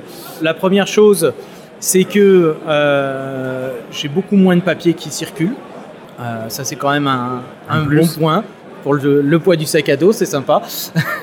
La deuxième chose en tant qu'enseignant, c'est que je sais qu'ils ont euh, une version qui est, euh, Propre, qui est celle qu'on a utilisable. écrite, voilà, qui est propre, utilisable, etc. Et donc, euh, j'ai déjà eu, j'ai quand même eu euh, sur ces dernières années un certain nombre d'élèves qui avaient des difficultés, soit pour prendre les cours, soit de lenteur, etc. Et donc, ça me permet de dire aux parents, bah voilà, vous avez un accès qui vous permet d'avoir exactement ce qu'on a fait dans le, dans le cours, ce qui a été fait au tableau, ce qui, voilà. Il n'y a pas l'oral évidemment pour les parents, mais c'est déjà une trace écrite qui est juste, qui a l'avantage d'être juste par rapport à Et qui a été validé par l'enseignant de manière certaine. ce qui n'est pas forcément le cas du cahier, euh, du, camarade qui pourrait du- prêter. même du cahier du camarade. Et au niveau de l'établissement, euh, au niveau de la hiérarchie, est-ce qu'on t'a permis de mettre ça en place facilement ou est-ce que tu as rencontré des écueils? Sans aucun problème. D'accord. J'ai vraiment eu aucun problème de la part de l'établissement. Bon, ça faut dire que l'avantage que j'ai, c'est que dans mon établissement, c'est un peu euh, moi qui fais l'admi- enfin, c'est moi qui fais l'administration réseau, donc euh, voilà, je fais un peu ce que je veux Voilà. entre guillemets. Et puis bon, euh, mes chefs me font confiance et donc quand je leur dis que c'est un produit qui est bien, j'ai pas trop de mal à les convaincre euh, et, à leur montrer. vous marchez avec quelle licence éducation? La première, la basique? Vous avez une licence pro pour peut-être pour certaines personnes? On a pris la licence pro en Student Advantage pour l'ensemble de l'établissement. D'accord. Ce qui nous permet d'avoir euh, donc la version pro pour tout le monde. Euh, et donc euh, en particulier pour les élèves de BTS qui veulent travailler sur leur portable, qui viennent sur le Wi-Fi. Donc etc. ils ont la chance de pouvoir installer Office de manière complète sur leur machine. Ouais, ils ont La, voilà, la possibilité d'installer Office sur partout. euh, euh, les enseignants aussi ont la chance d'avoir euh, Office.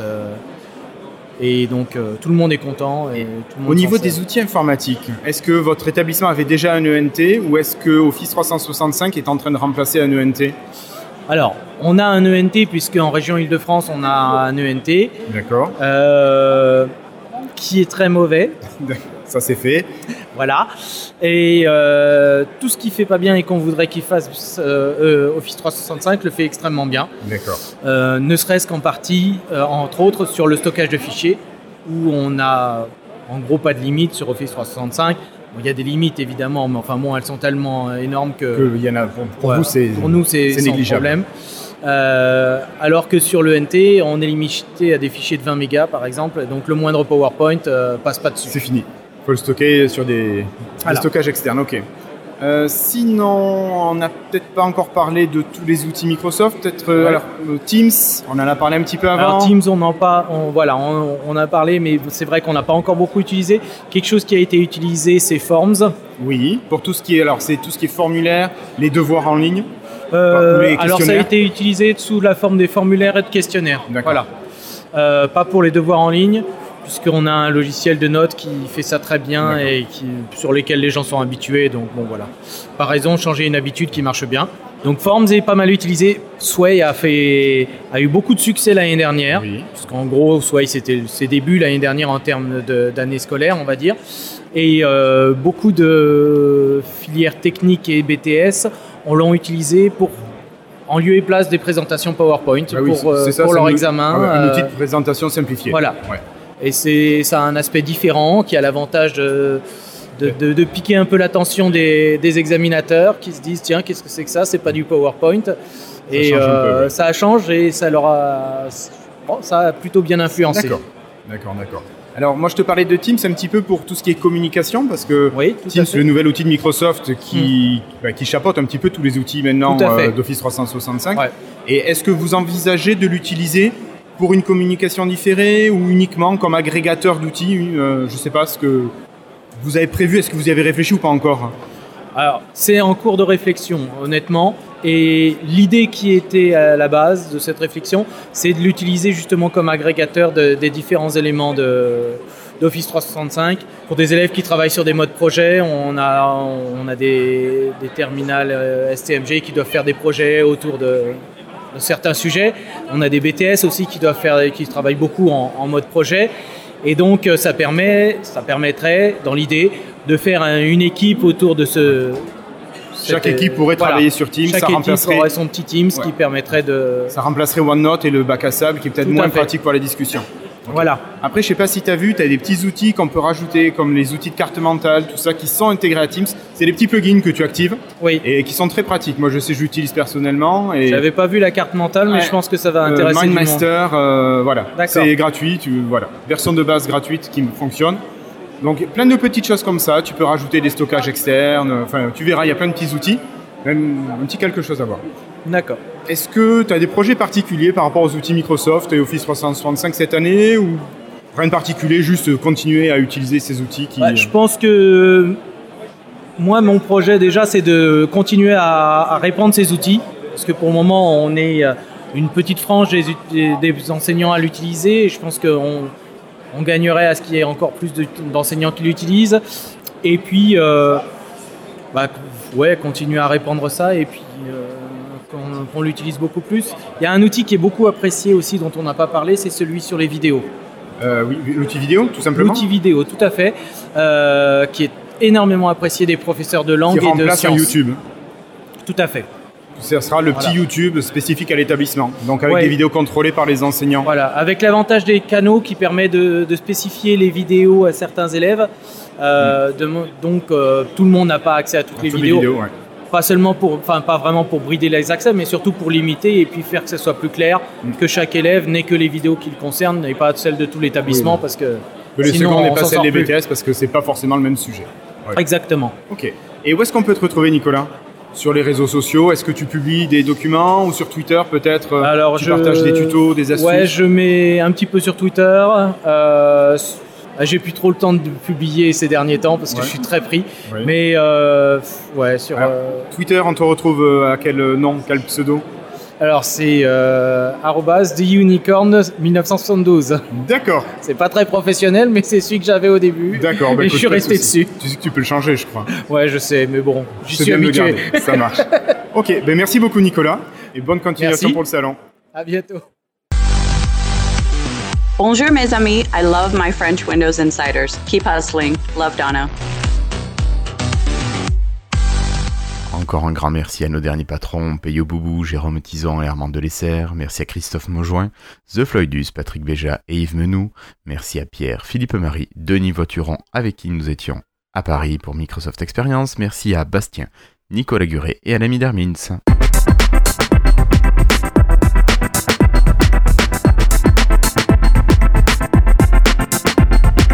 Épisode placé sous le signe de- des bonnes nouvelles et de la joyeuse, de, la, de la joie, de l'optimisme. La joie, la bonne humeur. Ça On n'aura jamais, euh, on n'aura jamais autant dit euh, iPhone et Android, iPhone Android, iPhone Android. Euh, je- il faudra que je, je réécoute, mais je suis pas sûr de l'avoir dit une fois. Quoi? Faudra vous habituer, les gars. C'est ces gros mots que tu as dit. C'est l'avant-dernier épisode euh, avant que j'achète un iPhone, je crois. Oh non Non, un Android. Mais il en a déjà. Mais qu'est-ce que tu veux faire? Euh, Ça paye bien quand même de travailler chez Numérama. S'il se prend un iPhone. Non, bah ça, bah ouais, non, mais c'est ça, il aurait un thème. Ça, c'est l'échec de Samsung et de Huawei, hein. Putain, tous les jours, hein. Tous les jours, des milliers d'euros qui tombent comme ça, juste pour dire du bien d'une marque. Tu vas, tu vas, tu vas en Chine là, la semaine prochaine? Tu vas où déjà? À Hong Kong. À Hong Kong, bah, tranquille, en vacances en plus. Ah oui, bah totalement. Je vais, en- euh, je vais passer quatre jours à Hong Kong. Tu penses bien que ça va être vachement les vacances quand euh, tu, tu fais un aller-retour comme ça où euh, tu te prends que le jet lag dans la gueule, tu te le prends aller et retour quoi. Bon, allez. Passons au freetail. Alors, Christophe, à toi la parole. De quoi tu vas nous parler ce soir? Il y a plusieurs Christophe ou il y a que moi là? Je crois qu'il y a comme Monsieur Peunier. Non mais j'ai rien préparé. Je suis T'as désolé. rien préparé, d'accord. Sinon, euh, j'ai un super euh, Wikigoa. Est-ce que vous voulez que Pardon je vous en parle ou pas? Euh, quoi, hein? Un Wiko. Je connais pas. Non, Non, je pense que c'est pas la peine. Tant pis, tu prépareras Les quelque chose de mieux pendant marché, 15 il a jours. fallu que tu choisisses cette marque-là. Parce que c'était un peu cher juste pour m'amuser, puis finalement je trouve ça super bien. Quoi. Je comprends pas que j'ai pas utilisé ça plus tôt. Bon, voilà. Bon, passons. Patrick, avant que je Bon, bah, t'oublie. Avec vous, voilà. Écoute, j'ai, à début, j'ai prévu de pas en mettre, mais vu qu'il a parlé de son Wiko, je vais quand même élever un petit peu le débat, puisque moi, j'ai choisi un autre modèle. Je voulais, en fait, en rendre un petit hommage à une marque qui vend plus vraiment grand chose a priori au niveau part de marché, mais qui, pour autant, s'obstine à faire de très bons produits. Cette marque, c'est HTC.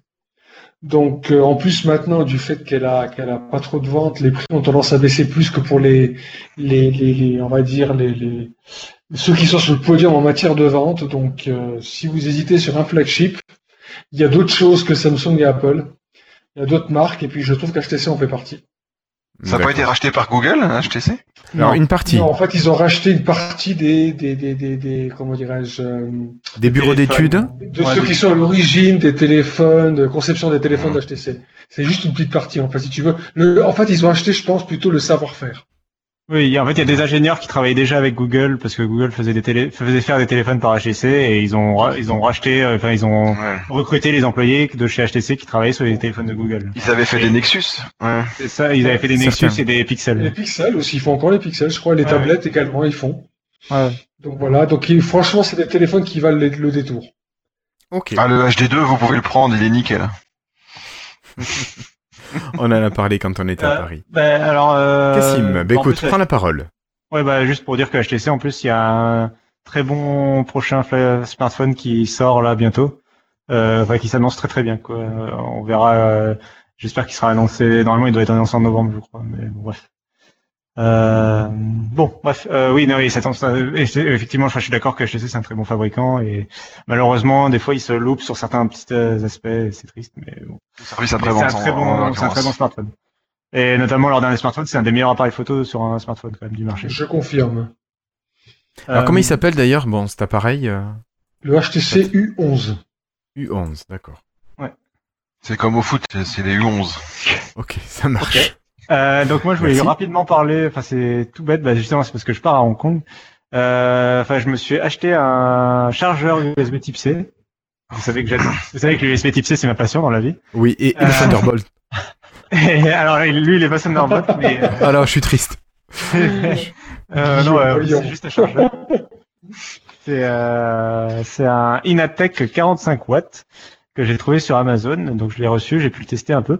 Et alors, euh, donc c'est tout simplement un chargeur USB Type C qui est capable de sortir du 45 watts, comme son nom l'indique. Euh, et donc ça me permet de recharger euh, mon Dell XPS 13 par le port USB. Euh, donc c'est bien, ça demande du coup ça demande pas de prise de terre, tu vois, c'est enfin c'est c'est un petit c'est compact, ça demande pas un aussi gros chargeur qu'un truc de de PC portable classique. Et en plus, bah du coup, euh, le port USB Type C, euh, je peux charger mon téléphone avec. Euh, et alors j'ai, à, ma grande surprise, euh, ça charge rapidement mon smartphone. Euh, euh, alors c'est pas une batterie, non non, c'est pas une batterie externe, c'est un chargeur, c'est vraiment un bloc. C'est un chargeur mural. Oui, c'est un chargeur mural qui fait USB Type C. Donc c'est le Inatech 45 watts. Et là, donc j'ai pu charger mon téléphone et à ma surprise, ça a pu le charger rapidement, alors que c'est un smartphone Huawei et que euh, normalement Huawei leur solution de recharge rapide, euh, c'est une solution propriétaire en fait. Et donc là, euh, je sais pas pourquoi ça marche, donc tant mieux. Et donc oui, c'est enfin voilà, c'est tout ce qui fonctionne en USB Type C ou qui utilise la norme euh, Power Delivery de de, de l'USB. euh, ça permettra d'être rechargé rapidement. Donc ça marche avec euh, les MacBooks, les Chromebooks, les euh, Surface non du coup, euh, les XPS, j'ai même pas exprès, euh, les euh, tous les, enfin voilà, tous les PC portables récents, euh, même sur Windows, ça marche. Et euh, et ça marche avec un peu tous les smartphones, tous les tablettes, les nouveaux iPhones, etc. Donc c'est vraiment un produit pensé pour le standard, qui est pas mal du tout, je trouve. Euh, et 45 watts, c'est un des meilleurs chargeurs pour l'instant qu'on peut sortir. Il y, en a qui font 60 ou 80 watts, mais des fois ils sont de mauvaise qualité. Euh, et là, c'est euh, et justement c'est le prix qui était pas mal, c'était euh, pour 30 euros, qui est vraiment, enfin par rapport au prix que j'ai trouvé de chargeurs en USB Type C, c'est vraiment pas cher. euh. Ça, les genre les chargeurs officiels des fabricants, ça monte. Enfin, je regarde celui de Dell, mais ça monte dans les 60, euh, 80 euros quoi. Je comprends pas bien l'avantage que ça a par rapport à un chargeur normal. Tu peux recharger un ordinateur avec un chargeur normal, tu serais limité au smartphone et peut-être à la tablette, mais pas plus. Un ordinateur a besoin de plus de jus pour, euh, pour le charger. Mais un ordinateur, euh, t'as pas de prise USB Type C?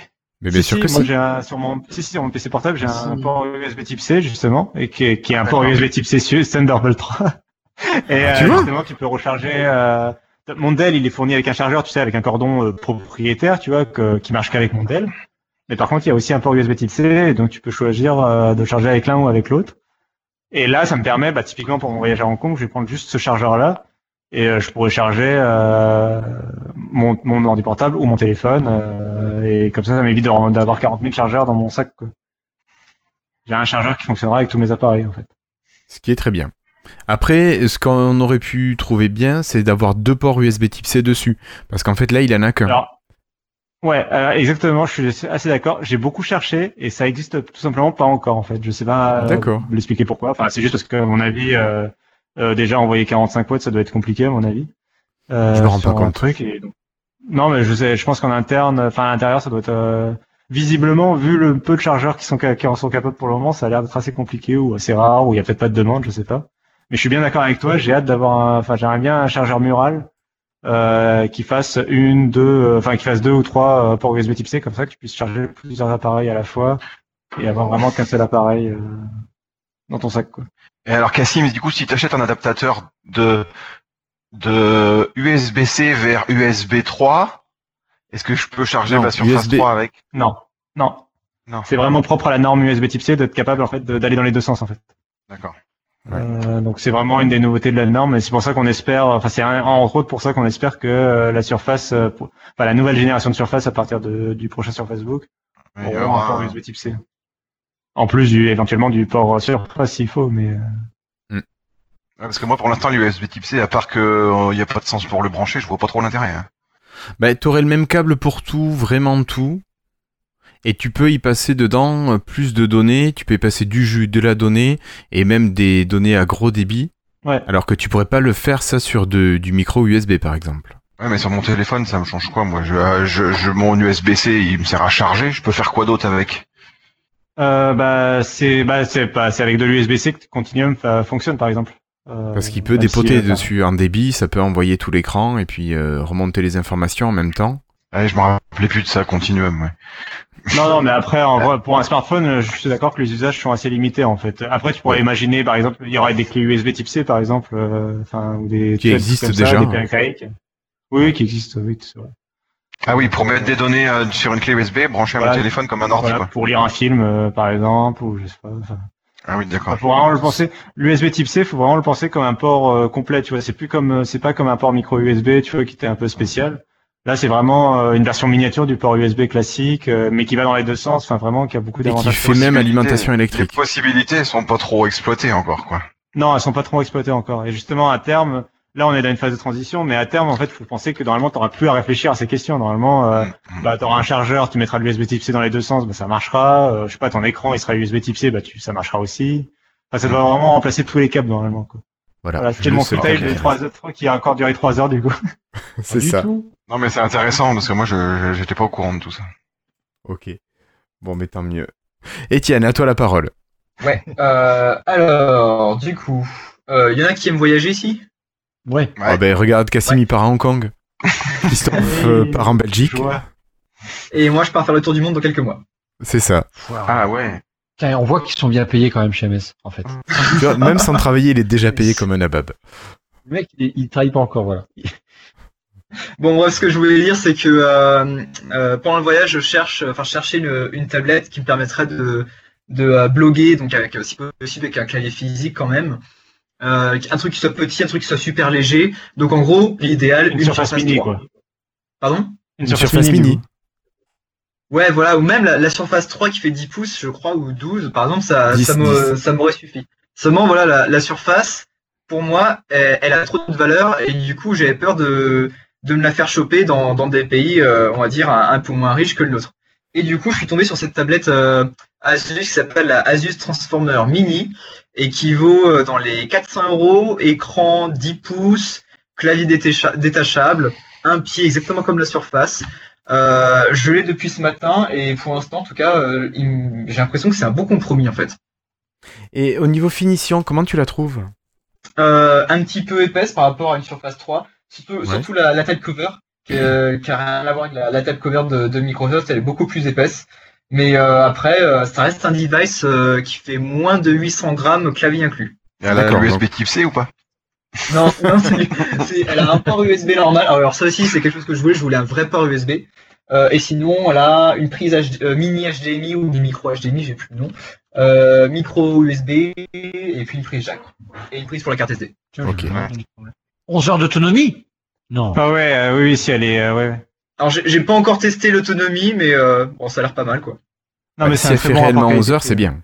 Ouais, je pense, je pense, ouais, je pense que c'est un bon rapport. Euh, C'est quoi la taille d'écran? pour, euh, 10 pouces. pour ce prix-là, c'est ça. Je trouve que c'est un bon compromis par rapport à une Surface 3 qui est, qui est un petit peu plus haut de gamme pour à peu près de, de les mêmes euh, caractéristiques. Ah, au, au passage dedans, c'est euh, 100 enfin dans la version que j'ai, c'est euh, 128 Go de disque dur. Oui, en Ouais. plus, voilà, ça que, qui C'est est mieux vraiment que la bien, Surface c'est- 3. hein. Ouais, ouais, Ah non. Ah non, j'ai pareil, je crois. Je sais plus. Alors non, j'ai pas euh, pris la version orange, j'ai pris la version euh, avec un clavier qui est gris. D'accord. Et euh, ouais, non, mais elle a, ça- elle a 128 Go de stockage, ouais, 4 Go de RAM. Bah, ouais, Ah c'est un bon. j'ai euh, 64. C'est un bon, c'est un bon rapport qualité Après prix. moi, le Un f- ouais, ça va de 64 à 128, donc tu n'as pas de version 256 voire 712 comme sur les, les surfaces. Ouais, ouais, non, mais c'est vraiment un produit entrée de gamme, quoi. Enfin, Oui, oui. faut, voilà, c'est pas le marché. Mais bon, après, euh, voilà, vous, vous voyagez, euh, vous n'avez pas forcément besoin d'avoir une votre grosse bécane sur vous, quoi. Oui, oui. Euh, et euh, en plus, elle a le pied ajustable et tout. Enfin, c'est vraiment euh, ouais, pas mal. Et par contre, j'ai du mal à comprendre. euh, Enfin, du coup, je, je me rappelle pas l'avoir eu en, en main celle-là. Et euh, le truc qui est derrière, qui est censé être une webcam, ça, ça sert à quoi, du coup? C'est le lecteur d'empreinte Il y a un Euh, lecteur ouais, d'empreinte c'est un derrière. lecteur d'empreinte digitale. Ok. Qui Le se situe petit vraiment là il marche pas trop mal. Du moins, j'essaie de me, me, me euh, login avec Windows Hello, du coup, euh, qui utilise du coup le lecteur d'empreinte digitale. Ça marche pas trop mal. Bon, faut, j'ai dû m'y reprendre, on va dire deux fois. Enfin, quasiment chaque fois, je dois m'y reprendre deux fois, mais ça marche quand même, quoi. D'accord. Après, c'est Ouais. pas pour le lecteur d'empreinte digitale que je l'ai acheté, clairement. Non, non, non, mais bon, ça sent le lecteur d'empreinte digitale de qui est pas de dernière génération. Genre, c'est le- c'est typiquement ça. Je l'avais sur le Galaxy S6 d'il y a un an ou deux, donc c'est euh, euh, c'est voilà, c'est très bien. hein, mais... C'est Voilà, le problème c'est de, de, de s'y reprendre deux fois. Là. Mais bon, ça, ça, ça prend ça prend trois secondes quoi de, de, de réessayer. Ouais. Ça marche. Donc une petite tablette pour aller Bon, se après, balader. si jamais sur la page qu'il a indiqué, vous, si vous savez, si c'est pas assez puissant pour vous, vous avez deux autres transformers book juste en dessous. Des petits liens vers d'autres modèles plus puissants, plus gros, plus puissants, et plus C'est chers. plus cher. Ouais, mais là, c'est des, c'est des Sur- PC, c'est sur la même page. hein. Il y a un stylet fourni ou pas? Ouais, il y a un stylet, ouais. Ouais, non, c'est c'est pas dégueu comme machine. Non, non, puis voilà, en plus elle a le mérite d'être assez complète, il y a le clavier qui est fourni, tu vois, enfin, contrairement, euh, il y a des solutions concurrentes où le clavier et le stylet, t'es obligé de les acheter à part, quoi, et ça rajoute euh, à la ça. facture. quoi. Je vois pas du tout à qui tu penses. pas du tout. Ok. Et- Non, mais c'est pas Je- le même marché après, voilà. Non, c'est pas le même marché, mais bon, ça pourrait être euh, le pack de base. Euh, David, à toi la parole. Moi, je voulais vous parler de mon Switch au niveau de d'internet. J'a- J'avais un, j'avais un, une Livebox d'Orange avec euh, le Wi-Fi d'Orange qui était en mode crotte de bic. Euh, je sais plus. j'avais posté mes, j'avais posté mes speed tests là. C'était un peu n'importe quoi. Et donc, euh, je m'étais dit, il faut absolument que je trouve une autre solution. Puis comme on a une grosse 4G maintenant de Bouygues euh, dans ma campagne, bah, du coup, j'ai lâché la télé d'Orange, j'ai lâché, euh, j'ai lâché la euh, Internet Orange, et j'ai pris la, la petite euh, 4G box de Bouygues là. Donc c'est du rapport, euh, là, je change ma vitesse Wi-Fi du, du 1 à 1 à 15 fois quoi. Et, et j'en suis vraiment vraiment vraiment satisfait. Donc euh, dans les, il commence à y avoir pas mal de cas maintenant dans les campagnes, je crois, où où le Orange euh, fournit un réseau de crottes de bic et puis euh, donc il y a de la 4G Bouygues qui est bien plus puissante. Donc euh, j'ai pris Canal Satellite en, en, en mode en pack parce qu'on n'a pas la TNT chez nous, ça ça passe pas dans notre village. Le pack de base à 20 euros là et puis et puis euh, et puis du coup voilà quoi, je je paye moins cher. Bon par contre le seul défaut c'est qu'on a plus de téléphone fixe, mais en même temps c'est un avantage parce qu'on a plus tous les coups de fil de crottes de bic. Donc euh, donc euh, voilà, si s'il y a des gens qui, ont- qui sont en campagne et qui ont euh, qui ont euh, qui ont des problèmes avec euh, avec leur débit, c'est c'est quand même une solution super intéressante quand on a de la 4G quoi. Moi j'en suis vraiment content. Il y a juste un petit défaut, c'est que je crois que l'autre jour il devait être en train de réparer l'antenne 4G ou je sais pas quoi. T'avais plus d'internet coup, et plus bah, de tu téléphone. Tu captes ni sur le la box ni sur le téléphone. Et pendant une heure et demie, j'étais bien emmerdé. Mais euh, parce qu'avant, tu pouvais toujours swiper sur un- en, en mode modem sur ta connexion euh, de téléphone. C'est ça. Quand, quand le et mais là, euh, du coup, ah, j'avais pas réalisé que ah bah oui, là du coup, on est vraiment un sec de sec. Quoi. On peut plus du tout se connecter. Mais bon, euh, voilà. Euh, bilan largement positif. D'accord. Ça marche. Euh, bon. Et oui, si, t'as des limitations? Style en débit? Limitations Ben, je sais pas, t'as X gigas par mois ou c'est vraiment en débit limité? Euh, non, moi, je, pour l'instant, j'ai pas vu de limitation. J'ai pas été voir les astérisques euh, en bas des contrats, mais euh, non, je crois pas. D'accord. Non, je crois pas. Bah, De toute façon, j'ai j'ai 50 gigas déjà sur mon forfait Bouygues, donc. euh, Ouais, mais 50 gigas, je vois quand tu fais un téléchargement de jeu, par exemple, les 50 Ah va gigas, vite, tu oui. les passes hyper vite. Bah non, bah j'espère pas parce que oui, enfin sur non sur sur la la la, la, la 4G box, elle a pas de limite, je pense. Ouais. Enfin, Mais je sais pas. euh, J'imagine. J'imagine. Faudrait que je me renseigne, tiens, tu me poses une bonne question. Mais Bah oui, euh, parce non. que hum, je trouvais ça intéressant aussi, parce que j'ai un petit débit et. Voilà. Après, il faut voir aussi la qualité du ping. Bah, t'as de la pas bonne si t'as un 4G sur ton. Hum, euh, non, justement, c'est pas génial. Un peu mieux que la DSL, me- mais c'est pas génial. Mais je l'avais posté sur Twitter, moi, le ping et tout ça. Par... J'avais co- comparé les deux, mais euh, Je me joins au freetail de David juste pour mentionner que justement, euh, personnellement, j'avais aucune idée de, euh, encore jusqu'à il y a pas longtemps, j'avais encore une- aucune idée de combien je consommais par mois de data sur mon PC de bureau, parce que tu vois, t'es- enfin, on est habitué à être limité, euh, on se pose pas vraiment de questions, quoi. Euh, alors ça, ça, du coup, ça, ça explique, enfin, ça dit pas euh, le, voilà, la data totale de tout le, le, le foyer, quoi. Mais pour mon ordi, en fait, t'as, sur les ordi sur Windows 10, maintenant, t'as la, euh, t'as la consommation de données dans, dans les options réseau, même pour un réseau filaire. Oui, oui. donc, euh, par exemple, moi, je vois que j'ai consommé euh, 330 gigas sur les 30 derniers jours. Ouais, tu vois. Ouais, et donc là, Moi, ça on fait nous pas a un mis. mois encore que je l'ai. Oui, eh ben, euh, fais attention parce que on vient de nous mettre un lien sur le chat. Merci beaucoup, Guillaume, euh, qui nous dit que tu as 200 gigas de limitation mensuelle. Après, tu peux avoir un débit réduit à 512 kilobits seconde. Donc de la DSL quand ça a été mis en place. De mémoire, ça, c'était vrai au lancement de la- l'offre. Oui. Et je crois que depuis, ça a changé ou ça a été supprimé. Tu es sûr? Euh, je sais que ça a changé depuis le lancement de l'offre et que ce chiffre-là, il est plus valable. Et je sais plus dans quel sens il est plus valable. Je vais, je vais vite m'en rendre compte parce que 100 gigas, c'est deux jeux, c'est deux téléchargements de, de, de, de- de jeux Xbox, donc. Euh... Ouais. Ouais, Bon, ouais, tu verras bien quand tu seras coupé que tu n'auras ni téléphone ni internet. Ouais. bah, le téléphone, on a pris une ligne à 2 euros free euh, sur, sur mon 435 là pour avoir un téléphone toujours à la maison au cas où. Quoi. Ouais. Logique. Et euh, je viens de retrouver mon tweet où j'avais posté la différence sur sur Orange. J'avais euh, euh, c'est quoi le premier chiffre? Merde, j'ai pas mis le, la barre. C'est euh, débit euh, download. C'est j'avais 1,72 euh, avec la 4G. J'avais j'avais 35,88. En upload, j'avais Orange, j'avais 1,34. Là, j'ai 3,17. Et par contre, le ping, j'avais 47 chez Orange et j'ai plus que 35. Ah, mais c'est mieux. Il faut que le ping soit le plus petit possible. Ah bon? Mais c'est quoi le ping exactement? C'est euh, le temps de réponse euh, pour que l'information fasse l'aller-retour entre chez toi et le serveur. Ping-pong. Ah oui, d'accord. Et puis que ça Ah, revienne chez toi, mieux bien alors. sûr. Ah oui, Oui, donc oui. bah, tout est mieux. Le mec, Ouais. il connaît les DNS et il connaît pas les pings. Je connais le ping-pong. Bah, c'est ça, en fait. C'est C'est ça. exactement ça. C'est exactement C'est comme ça. le tennis. Sauf que le tennis, ils sont debout sur la table. C'est ça. C'est ça. C'est dur, C'est dur à placer, hein, cette blague-là. Hein. Elle est dure. Il a réussi, il a réussi. Félicitations David. T'as réussi ton test. ok. Euh, Est-ce que j'ai oublié quelqu'un pour les freetiles?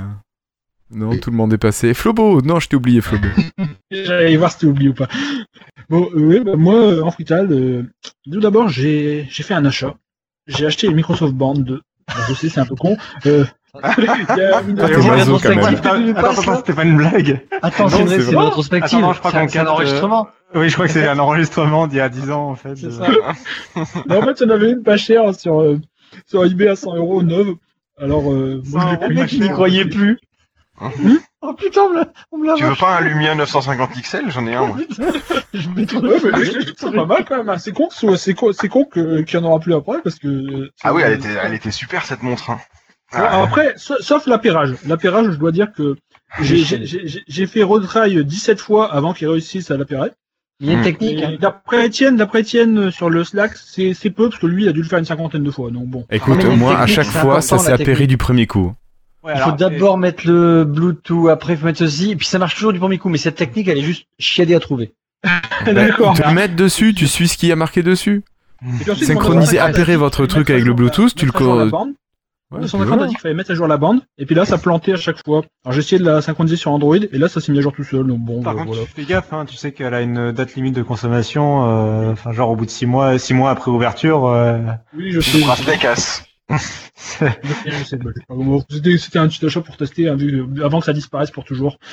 Non, bon. C'était le FreeTile 1. Sinon, l'autre FreeTile, c'est, euh, vous savez, je pense que certains d'entre vous ont suivi depuis quelques semaines. Il y a le nouveau Star Trek qui a commencé. Oui, Quoi? Sur Netflix. Star Trek, Dis- Star Trek Oui. Discovery. Oui. Et euh, c'est un Star Trek modernisé, un peu plus euh, dark que les anciennes séries, on va dire. Mais il y a une autre série qui est, également sortie en parallèle, c'est The Orville.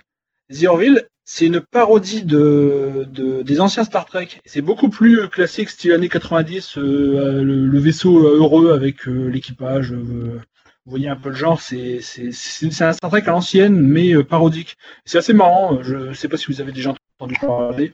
Bah non, du coup ça me dit rien moi. Non, mais je crois que je l'ai. C'est sur euh, Netflix aussi, The Orville. Oui, Et Ah, je l'ai et vu euh, dans les suggestions, mais euh, je l'ai pas regardé. Donc, et, et ce qui est marrant, c'est que c'est fait. euh, Il y a beaucoup des gens qui, euh, qui participent à la série. Ce sont les, les scénaristes, les directeurs et, les, et c'est même certains acteurs des, des anciens Star Trek, des Star Trek des années 90. Ouais, je connais pas. Enfin, en tout cas, c'est, c'est bon, ça se laisse regarder, c'est sympa. C'est, c'est, c'est l'histoire un peu bébête. Hein. C'est, c'est, c'est, c'est pas la fédération parce qu'évidemment, vu que c'est pas, c'est pas une série Star Trek, c'est, je sais plus comment ils appellent ça, de l'Alliance, je crois. Ils disent que Oui. c'est un vaisseau de l'Alliance, mais c'est c'est quand même l'USS Orville. Bon, bon, en fait, en fait, il y a tous les, il y a tous les, toutes les technologies et les trucs de Star Trek, sauf que c'est des noms différents vu que c'est une parodie. Attends, mais il y a la femme de Palmer Pardon. euh, Oui, oui, oui. Bah, c'était une, c'était la, c'était la femme du capitaine Cisco dans Star Trek DS9 avant. ok. Bref. Ok. Bon. Ouais, mais a- en fait, oui, je vois, je vois les acteurs. En fait, il y a plein d'acteurs connus, de, enfin de du petit écran. En fait, c'est que des, des acteurs de, de, séries télé que t'as vu. euh, Mais c'est vraiment, c'est vraiment débile. Hein. C'est que des, c'est, c'est de l'humour un peu à la con. hein. Mais bon, c'est, ça se laisse, euh, ça se laisse regarder quoi. C'est... Ok. Euh, Il y, a, il y a un petit scénario en arrière-plan, on va dire. C'est un peu les, il y a des méchants qui veulent envahir la, l'alliance. Bon, bon, c'est un peu, c'est des parodies Klingon de Star Trek. Mais bon, c'est, c'est- on regarde pas pour le scénario, on va dire. Ok, ben merci beaucoup Flobo. Euh, Qu'est-ce que je voulais dire? Ben, C'est qu'on a fini. On a fini cet épisode un petit peu morose, mais bon, ça y est. Ça s'est passé. À part vous remercier d'avoir été là ce soir, de remercier Étienne pour avoir accepté cette invitation, ben, je crois que c'est le moment de se quitter. Donc, euh, merci à tous. Et puis à dans 15 jours pour le prochain épisode de Lifestyle qui continue encore sous ce nom-là. Et à très bientôt. Puis merci de votre Merci fidélité. m'avoir euh, de m'avoir invité, c'était sympa. Avec Oui. plaisir, Étienne. et merci de notre fidélité, de votre fidélité, et de voilà de, de continuer à être là alors que. euh, Alors qu'il n'y a plus rien, quoi. Nous on continue, tu vois, on continue d'être là, on ferme pas le service, on, tu vois, on- le lifestyle continue quoi. C'est ça qui est bien. On laisse ouvert la lumière, quoi. Et on laisse le chauffage. Putain, non, non, c'est pas écolo. Ouais, mais c'est pas grave quand même. Allez, Au revoir tout le monde, merci. Salut. Au revoir. Ciao. Salut. Salut.